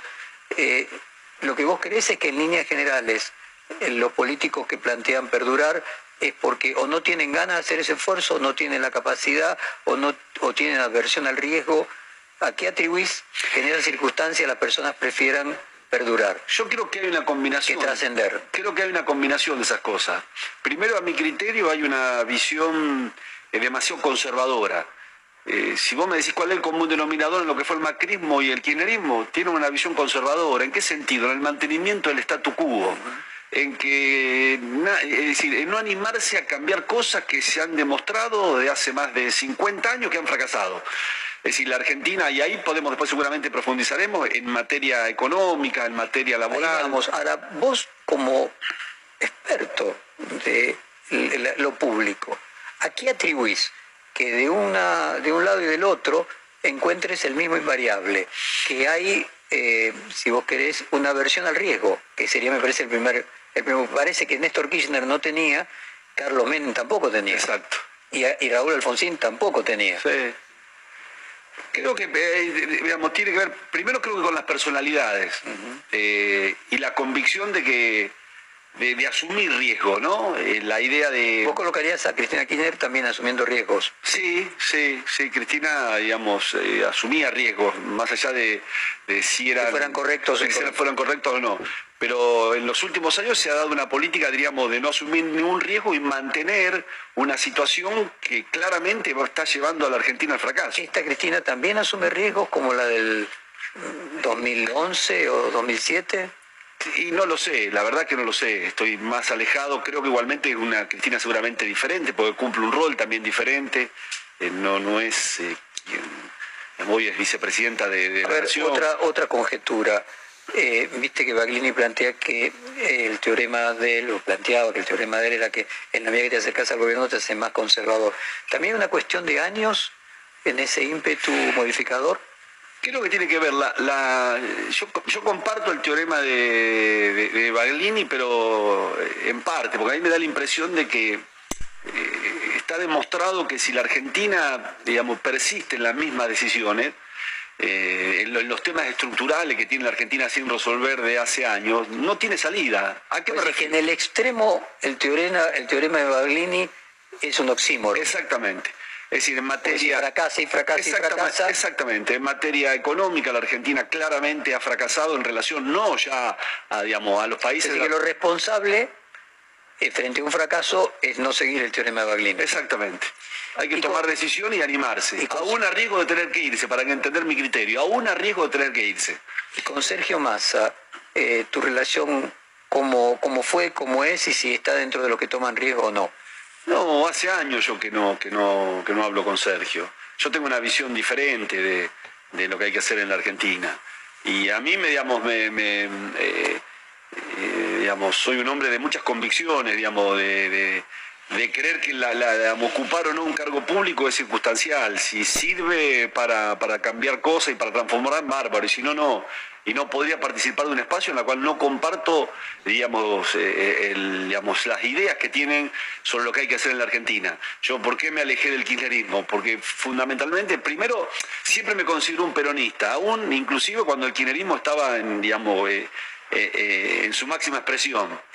Eh, porque para mí el kirchnerismo en ese momento era más que el peronismo, expresaba a otros sectores sociales, expresaba otros eh, sectores políticos, como el, era parte del radicalismo. Sin embargo, se fue achicando, cerrando y transformándose en una fuerza de un grupo de fundamentalistas, con una visión equivocada para mí sobre lo sobre dónde marcha el mundo, si bien uno tiene que tener una mirada, eh, digamos, eh, interesante, interesante y profunda sobre lo que pasa en la sociedad, esa misma mirada hay que extenderla sobre lo que está pasando en el mundo, no la tienen, y tienen una falencia fenomenal en materia de gestión, no tienen ni idea de cómo se gestiona el Estado, sin entender y comprender el rol que cumple el Estado.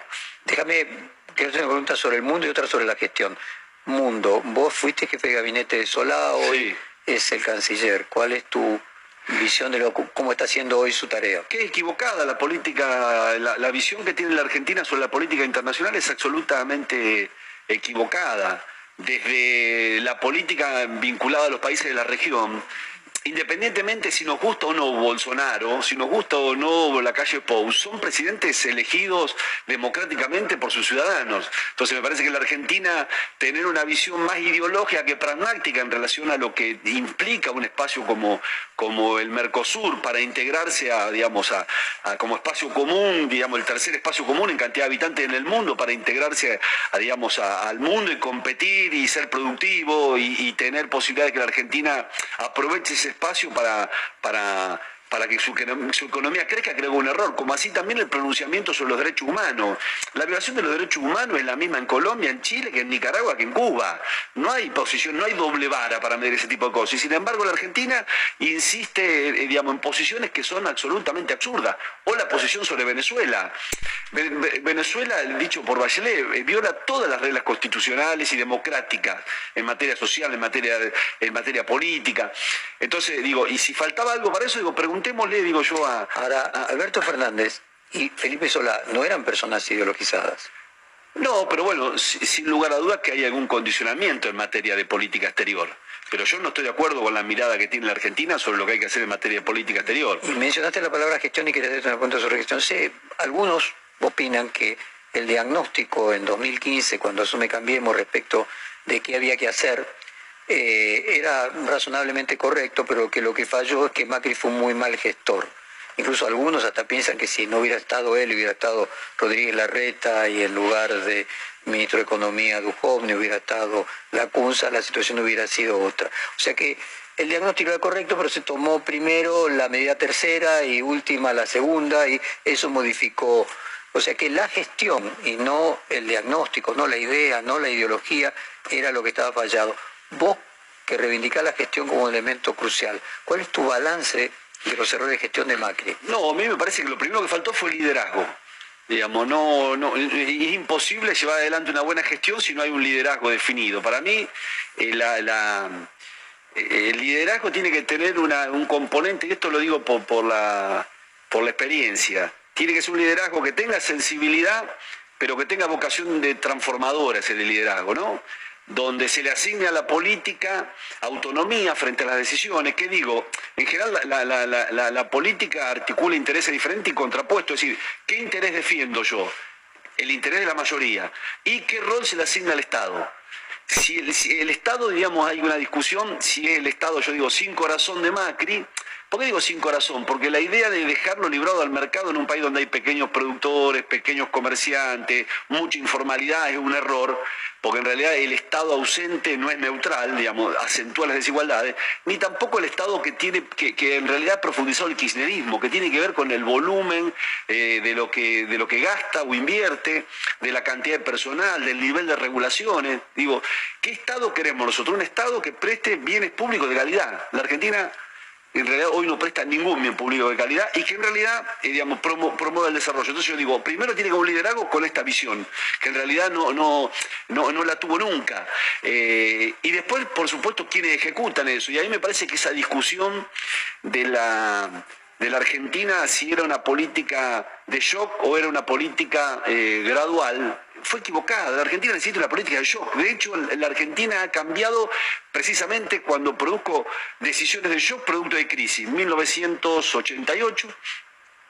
1988, 1989, la hiper, y después viene un proceso de crecimiento que lo que digamos que es el, periodo de crecimiento de, de Menem.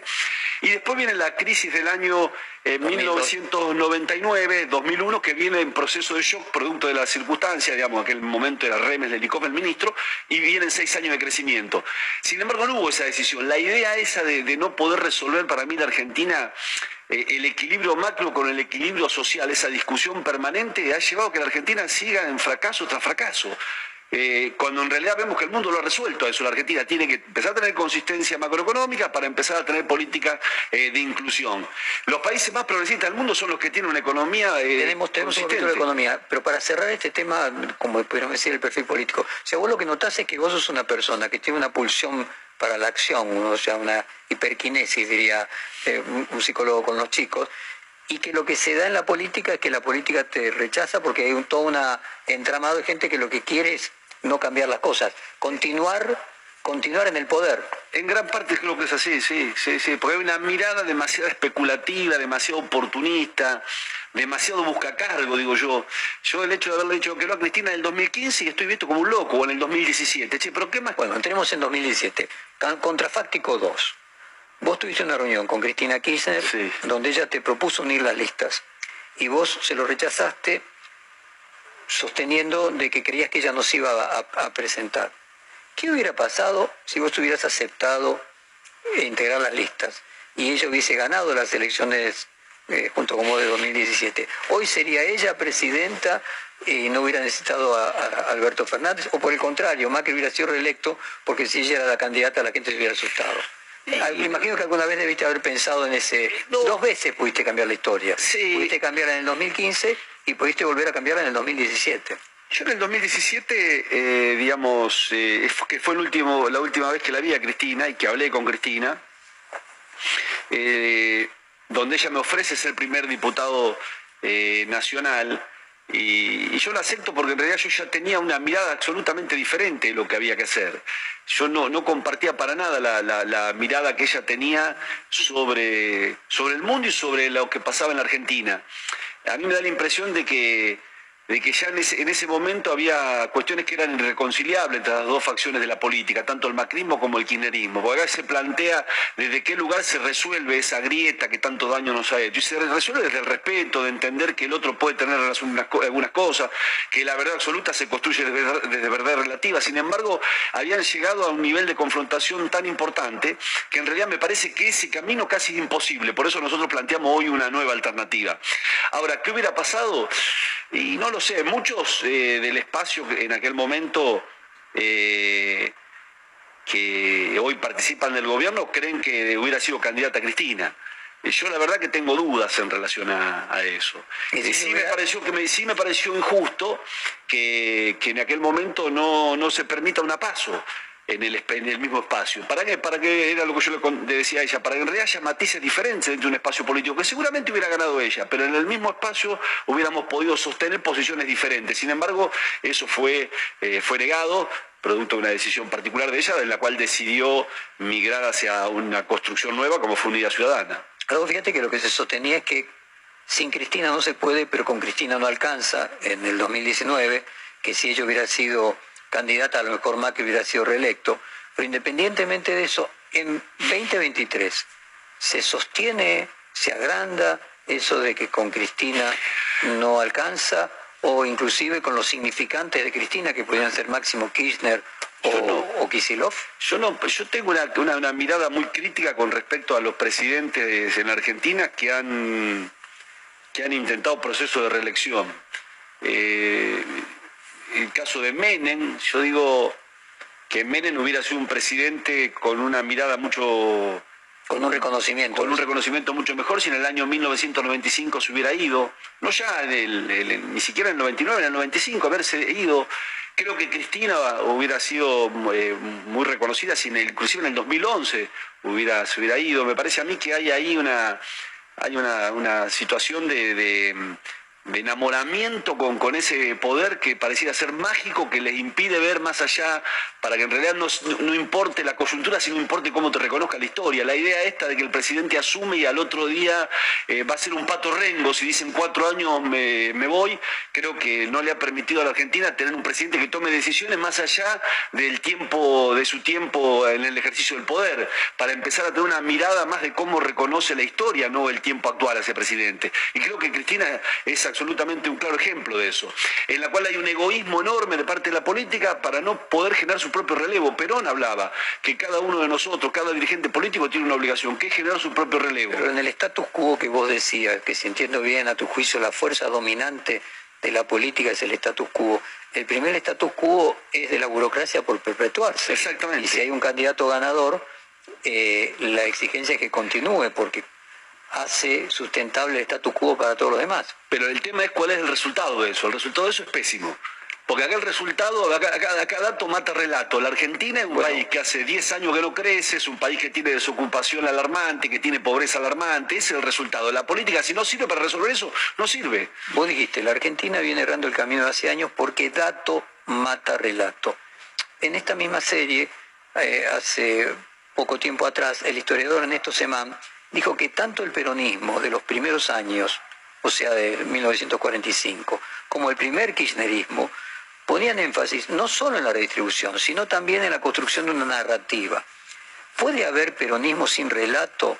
¿Se puede compatibilizar el dato y el relato? A mí me cuesta mucho porque yo soy demasiado pragmático. Me, da la impresión que en el se puede se puede construir un digamos eh, dato con relato en la medida que el relato responda al dato. A mí me da la impresión de que en la medida que el relato se divorcia del dato, eso tarde o temprano termina mal. Y esto es lo que está ocurriendo para mí en la Argentina. Hay un relato que no se condice con los datos. La idea de un relato progresista, frente a jubilados que cobran 120 dólares, frente a 7 de cada 10 ti- pibes que son pobres en el, en el Gran Buenos Aires, sobre una economía que hace 10 años que no crece, sobre servicios públicos de muy mala calidad en materia de educación, en materia de A ver, seguridad. decir entonces, cuando el dato diverge tanto del relato, se pierden las elecciones. Exactamente. Eh, debido, el ministro más cuestionario de la tragedia de Once, a quien vos su- sucediste, condenado ya en el Tribunal Oral Federal 4, eh, es muy crítico de la gestión de Alberto Fernández. ¿A qué atribuir por lo que vos recordás esa pelea entre, entre ellos dos? Bueno, y yo estuve poco cuando, porque en realidad yo estuve el periodo que estuvo Cristina, en la cual eh, compartieron gabinete, que fue eh, ocho meses, así que no tuve la... O sea, concretamente yo quiero ir al tema, entrar en el tema corrupción. La última entrevista que yo te hice, que fue en 2017, aún no se había producido en ese momento la causa llamada cuadernos. Y uno de los argumentos de quien era el recolector de, esos recursos es que recaudaba para las campañas políticas.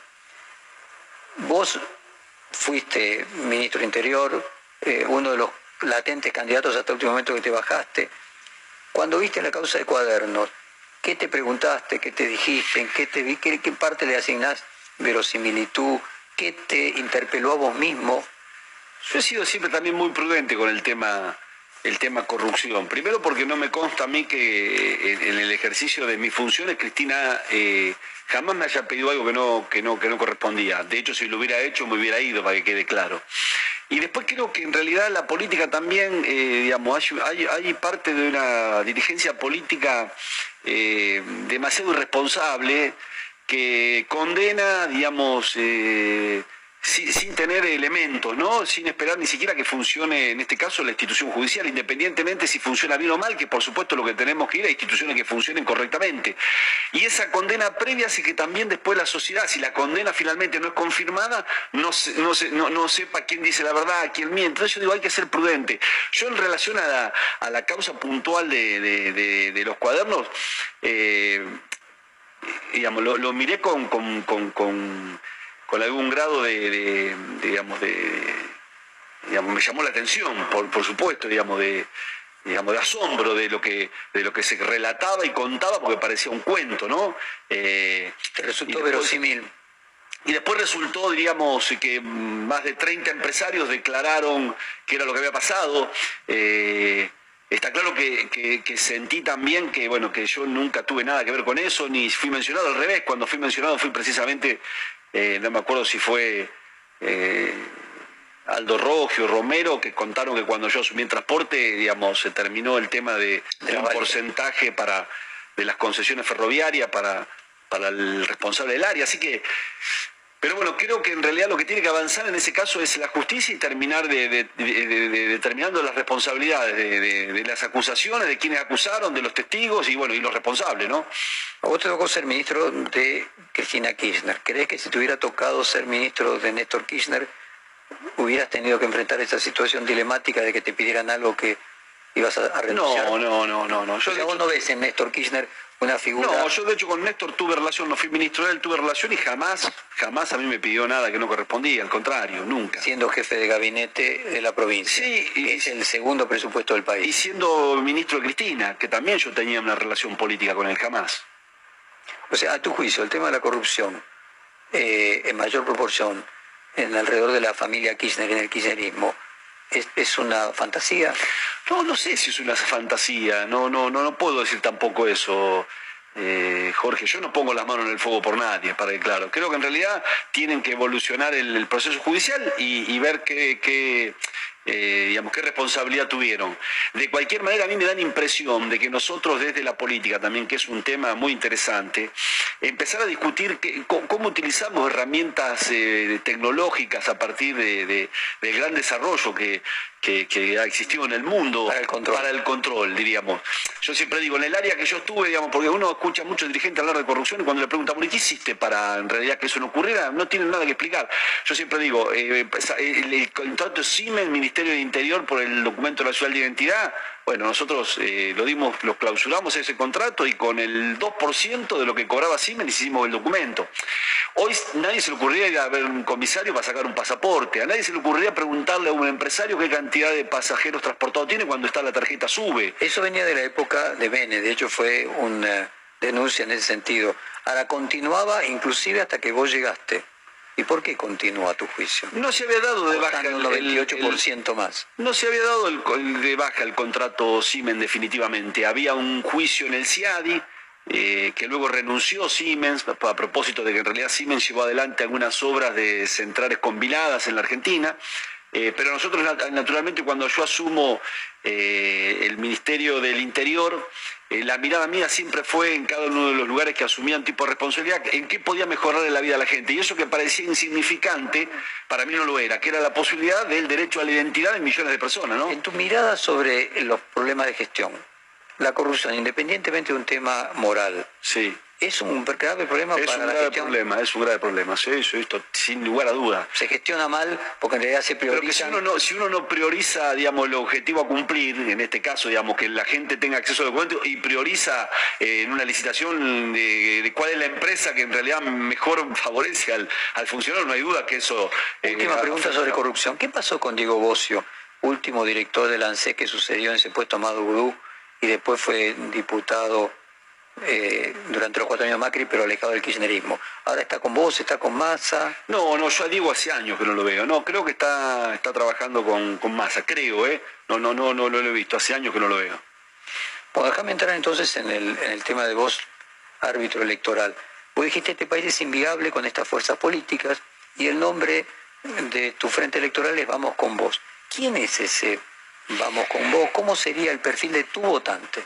Es interesante porque nosotros, eh, si uno analiza hoy la, eh, cómo se está dando la disputa este, entre estas dos fuerzas, eh, parece, a mí me cuesta mucho, soy un tipo demasiado racional, pensar que haya argentinos que, digamos, vayan a votar a cualquiera de estas dos fuerzas, porque los resultados son escandalosos del fracaso del macrismo y del kirchnerismo. Y pareciera ser que la noticia hoy es más la disputa entre los cargos de un sector que, digamos, que conduce o que, expresa Manes y un sector que expresa eh, en la cual la disputa es por los cargos. No he, no escuchado ninguna propuesta a ninguno, ni al kirchnerismo ni a ellos. Por eso yo tengo una mirada, digo, hay que mirar el pasado para no volver a cometer los errores que se cometieron en el pasado, pero si no hay que dejárselo para los historiadores, discutamos el presente. Entonces, en el presente, si hay una sociedad que es refractaria frente a la política, porque la política no ha resuelto ninguno de los temas importantes que eran para la sociedad, cuando uno repasa los 37 años de democracia, yo los viví los 37, más allá de que, bueno, eh, avanzamos en materia de derechos humanos, en cuestiones de género, en vivir en democracia, por supuesto que no es poco. Ahora, pobreza y economía, escandalosos los resultados. Creo que en realidad ahí nosotros, eh, la, conformación de nuestro espacio político es una lista que expresa la sociedad civil. Eh, claro que yo tuve presión de sectores de la política, pero desde el primer día cuando vinieron a digamos, a, a formar parte de nuestro espacio y yo le dije cuál era mi idea en relación a, la conformación de la lista y lo que yo pensaba que había que hacer. Por eso Carolina Castro, yo a Carolina Castro la conocía de haber leído algunas declaraciones en algunos medios, eh, sin embargo la convoqué con, mucho tiempo, le conté cuál era mi idea, le dije que era fundamental que alguien de, las pymes, diríamos, y, alguien como ella, diríamos, eh, formado en una empresa familiar, que hoy era proveedora de una autopartista tan importante como Toyota, eh, pudiera hacer la expresión nuestra del mundo productivo. Eh, lo fui a ver al vecinalismo. El vecinalismo finalmente me propuso a Gustavo Pulti, ex intendente de Mar del Plata, un hombre que viene del desarrollismo. En cuarto término, una, docente que hizo toda la carrera de docencia. Fue, eh, eh, fue docente de escuelas urbanas, de escuelas rurales, directora, inspectora en el interior y en el Gran Buenos Aires con una visión muy interesante sobre lo que hay que hacer en materia eh, de educación. En quinto lugar, alguien que viene de la Universidad de La Matanza, que fue director, eh, digamos, fue el director técnico de la Selección Mundial de Karate y es un hombre, digamos, que trabaja en la universidad en el deporte, con lo que implica eh, el deporte en las universidades y más en la Universidad de La Matanza.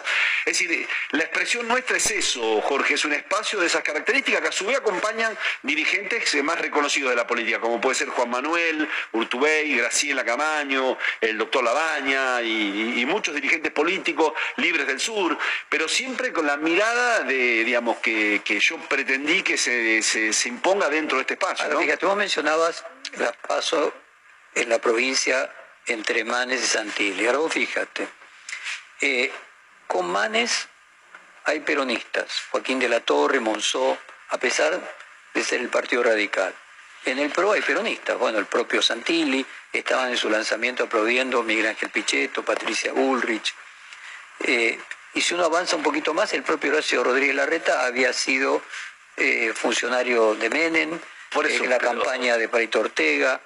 Eh, parece haber una mutación en la cultura política, ya no es más peronismo o antiperonismo. Yo no tengo... Déjame entonces concluir la pregunta, si ambas coaliciones hoy son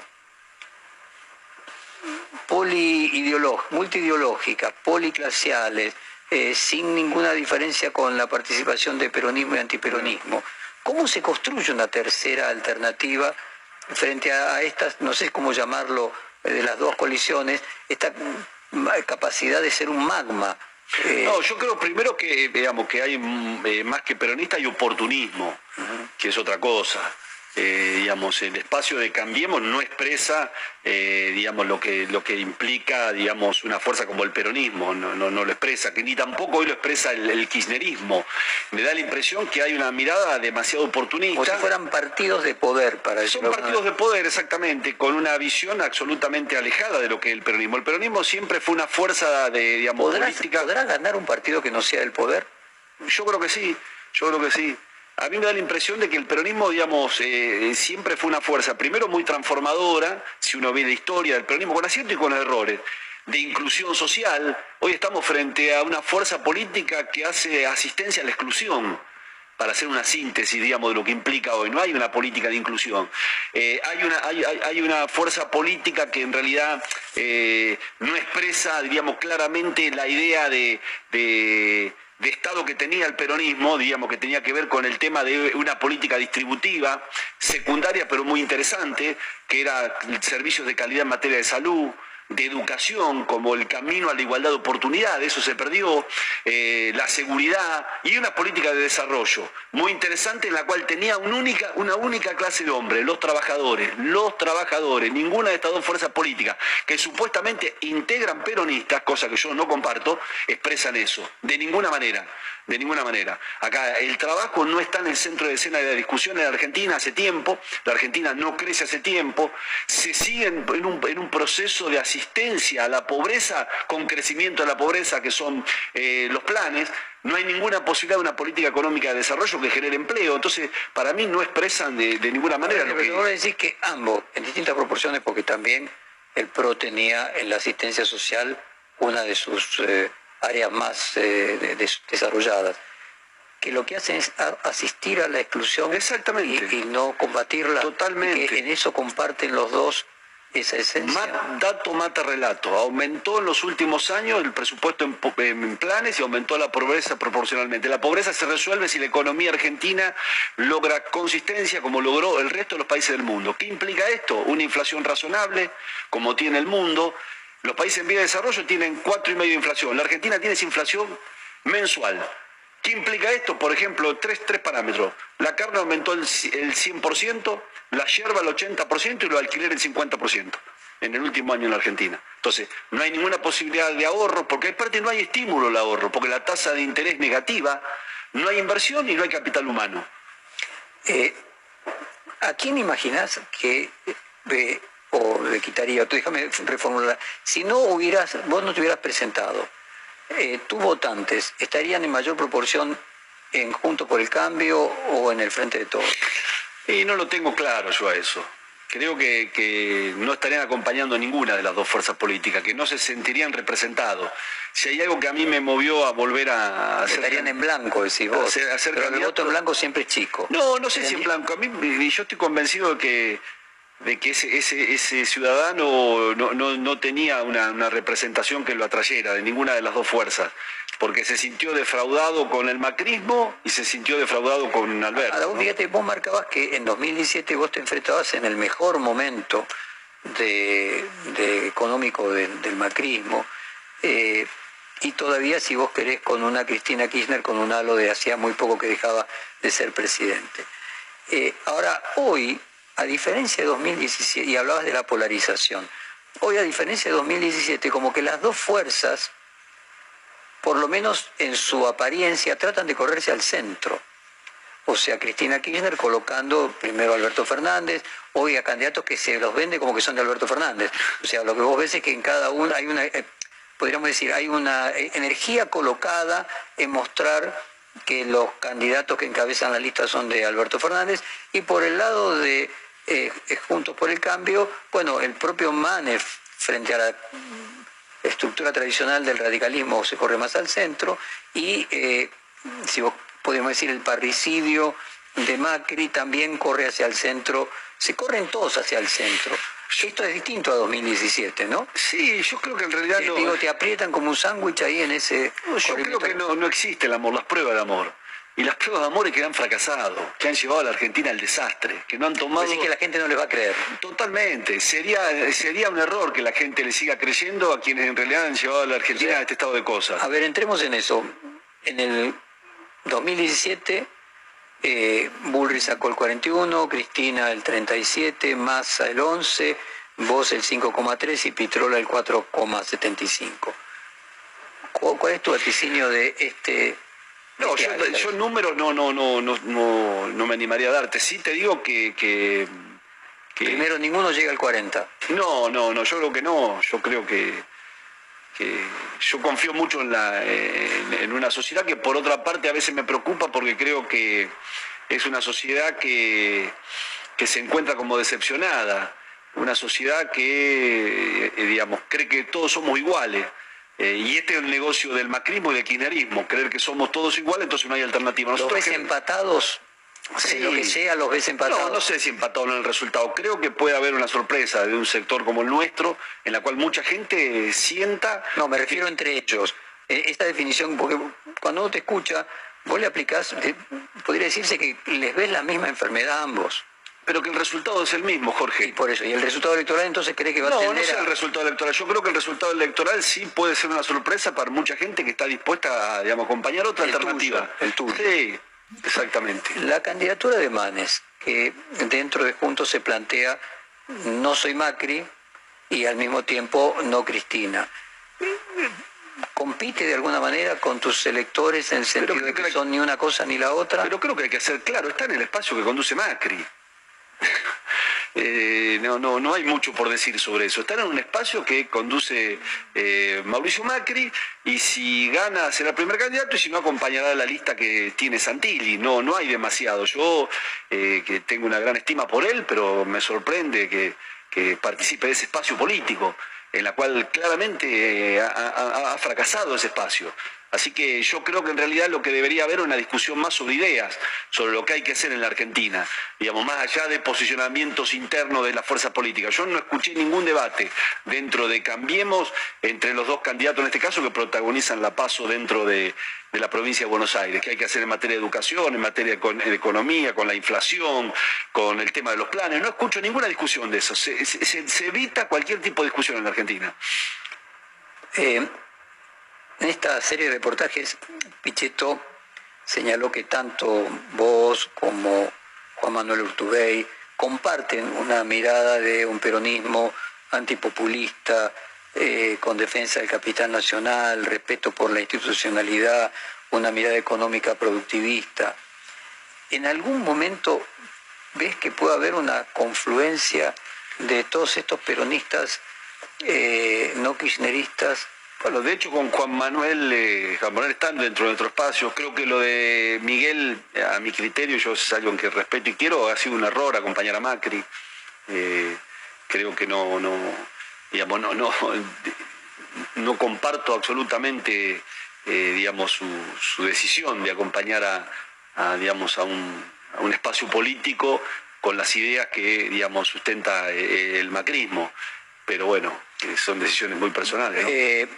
Él decía en el reportaje último, que también fue hace muy poquito, que él creía que Schiaretti tenía expectativas eh, nacionales, que no podía volver a ser gobernador y que estaba pensando en 2023. En su momento, cuando se estaba planteando eh, un, bueno, la situación de la baña, quien está con vos, Schiaretti era un aliado que luego dejó de serlo.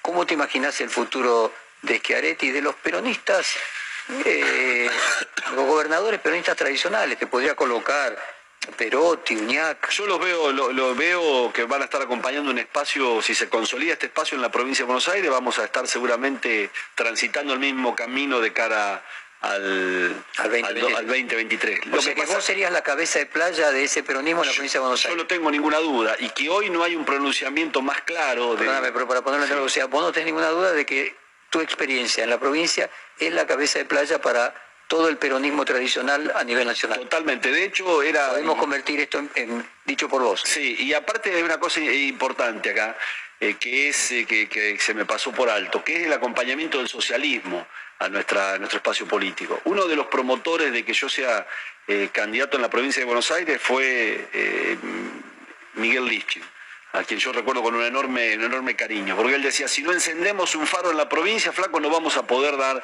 Que además Miguel fue un gran eh, promotor de la baña. De la pelea del... Do... No vamos a poder dar la, esta pelea de cara al 2023. Pelea, digo yo, que es básicamente proponer los problemas y proponer soluciones, que es un poco la alternativa nuestra. Pero yo no tengo ninguna duda que si hoy no estaríamos en una Argentina donde el federalismo es solamente, eh, diríamos, retórico, porque la Argentina es un país absolutamente unitario, lo que hace que en realidad los gobernantes de turno no tengan independencia política porque no tienen independencia económica, tendríamos un montón de gobernadores e intendentes acompañándonos. Más allá que yo no justifico esa actitud, ¿no? Pero... ¿Cuál es el rol hoy de la baña? No, la Baña es un hombre de consulta, eh, trabaja parte de su equipo con, con, nosotros, el diputado nacional Rodríguez, eh, Topo Rodríguez, algunos economistas que, eh, que trabajan con, con, Roberto, es decir, acompaña, acompaña, siempre me ha expresado su, su, compromiso con este, con este espacio y bueno, y me ha animado también a que yo sea, que yo sea candidato. Vos mencionabas de que muchos gobernadores peronistas no kirchneristas veían que es imprescindible una pata en la provincia de Buenos Aires y que vos serías esa cabeza de playa. Ahora, ¿cómo imagina uno el peronismo a futuro? Por un lado tenemos que Miguel Ángel Pichetto dijo que él creía que la cámpora con los años, siguiendo el teorema de Barlini, se iba a convertir en socialdemócrata, y por el otro lado, a quien se le asigna ser el más importante historiador económico, a Gerchunov, él decía que él veía como dos organizaciones políticas eh, únicas, que era por un lado el radicalismo, pues decía que el peronismo es un movimiento, y por otro lado la cámpora. ¿Cómo imaginas vos el futuro del peronismo y la cámpora? ¿Se fusionan? ¿Son dos cosas diferentes? Yo no le doy tanta identidad a la cámpora, sinceramente. Tengo la sensación de que es una organización que creció a, la sombra de los cargos del Estado, que tienen una visión absolutamente eh, a mi criterio equivocada de dónde va el mundo, de cómo se gestiona el Estado, que de hecho está quedando demostrado todos los días.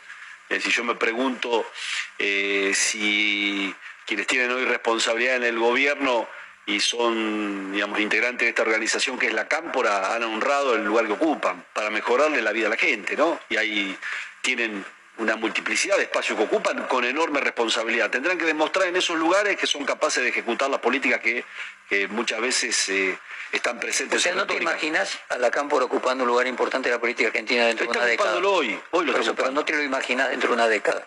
Creo que no. Para mí no. De hecho, están ocupando lugares. Hoy los lugares más importantes del gobierno lo ocupan los de la Cámpora. El resultado está a la vista.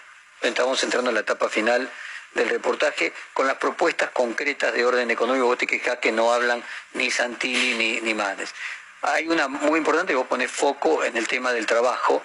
Eh, ¿Cuál es tu mirada de cómo resolver el problema del trabajo? Primero me parece que la Argentina en esta campaña electoral es interesante, eh, digamos, eh, terminar con la hipocresía y con la idea del oportunismo para poner sobre la mesa la cruda realidad que tiene la Argentina. En la Argentina, en la situación que está desde el punto de vista económico, no tiene ninguna posibilidad de crecer.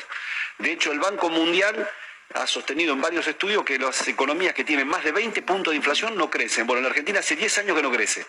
Entonces, lo primero cómo le buscamos consistencia a la economía.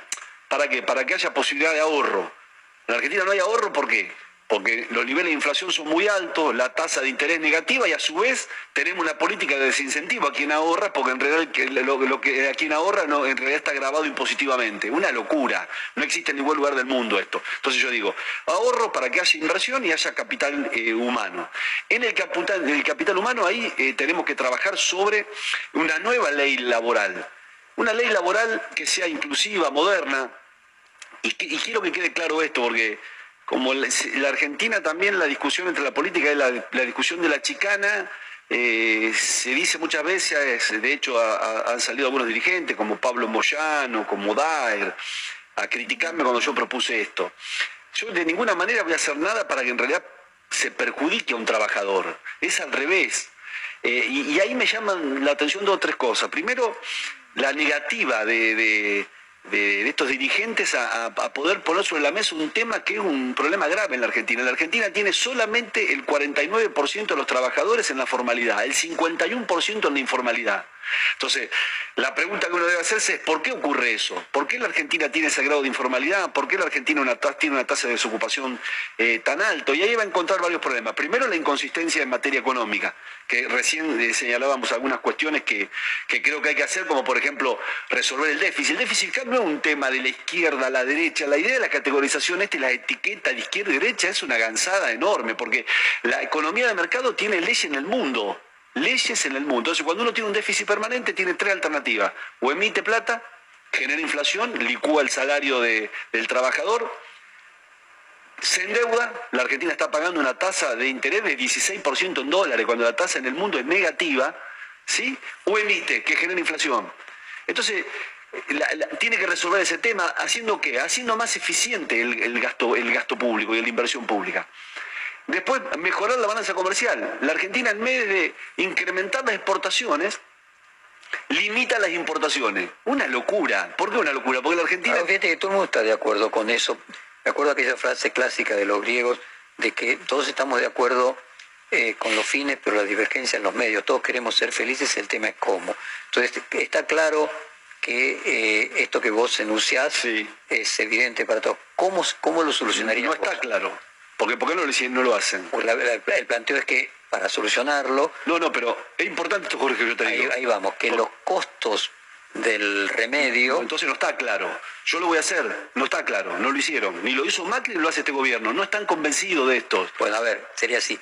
Vos tenés claro que se puede hacer sin que sea doloroso para la sociedad. Pero a ver, a, ver, a ver. No, pregunto, digo. Pero, pero, no hay cosa más dolorosa que el persistir en este camino. O sea, lo, lo que vos decís es que lo que no está claro es que hay gente que considera que persistir en este camino es menos doloroso que resolverlo. Exacto. Entonces yo digo, ¿Cómo lo resolverías? Y yo le digo, bueno, te digo, haciendo que el gasto público sea más eficiente y más eficaz. ¿Y bajarías el gasto público? Lo mejorarlo, mejorarlo. El gasto público aumentó. Déjame, déjame recordar el dato. Podemos pasar de 25 a 50. En la, única, en la última década, el 16%, 42% de, eh, del PBI. Pero podríamos decir que duplicó en los últimos 15 años. Pero ¿qué pasó? ¿Cuáles son, ¿Cuál es la calidad de los bienes públicos que presta el Estado?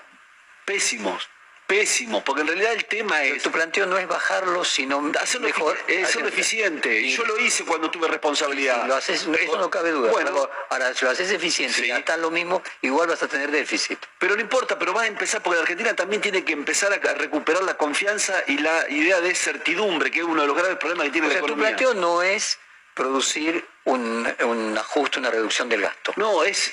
¿Cómo haces para parar la inflación si no logras tener... Primero hacerlo más eficaz, no quiere decir que no baje, es decir, al revés. Es cómo equilibramos el gasto, no aumentando impuestos, sino haciéndolo más eficiente al gasto. Primer tema. Pero más eficiente es bajarlo entonces. Puede ser, sí. Después, ¿cómo exportamos, cómo mejoramos la exportación acá? Se actúa al revés. Fíjate lo que pasa con la carne se decide, digamos, limitar la exportación de carne. ¿Cuál fue el resultado? Ya lo habíamos hecho. El resultado fue que perdimos 40% de la exportación de carne el último mes, el 20% ganó Uruguay y el precio aumentó 4,5% más que el resto de los alimentos. Lo mismo hacemos con el sector agropecuario. El sector agropecuario es un sector dinámico. ¿Qué debería hacer con el sector agropecuario? Como en realidad con el resto de la economía que exporta. Tomar el promedio de los últimos cinco años, por ejemplo, del sector agropecuario. De lo que exporta en maíz, trigo y soja. A una tonelada más de eso, sin, sin retenciones. Entonces hay un estímulo. Y si querés 50%, si no ponele. Cosa que cuando dupliques la producción tenés 50% de las retenciones. Es al revés lo que se hace. Entonces, ese es otro tema. Y la formalidad del trabajo. Hay que llevar a que la Argentina tenga formalidad del trabajo. Por eso ahí nosotros insistimos en una ley de inclusión y modernización laboral. ¿Qué implica eso?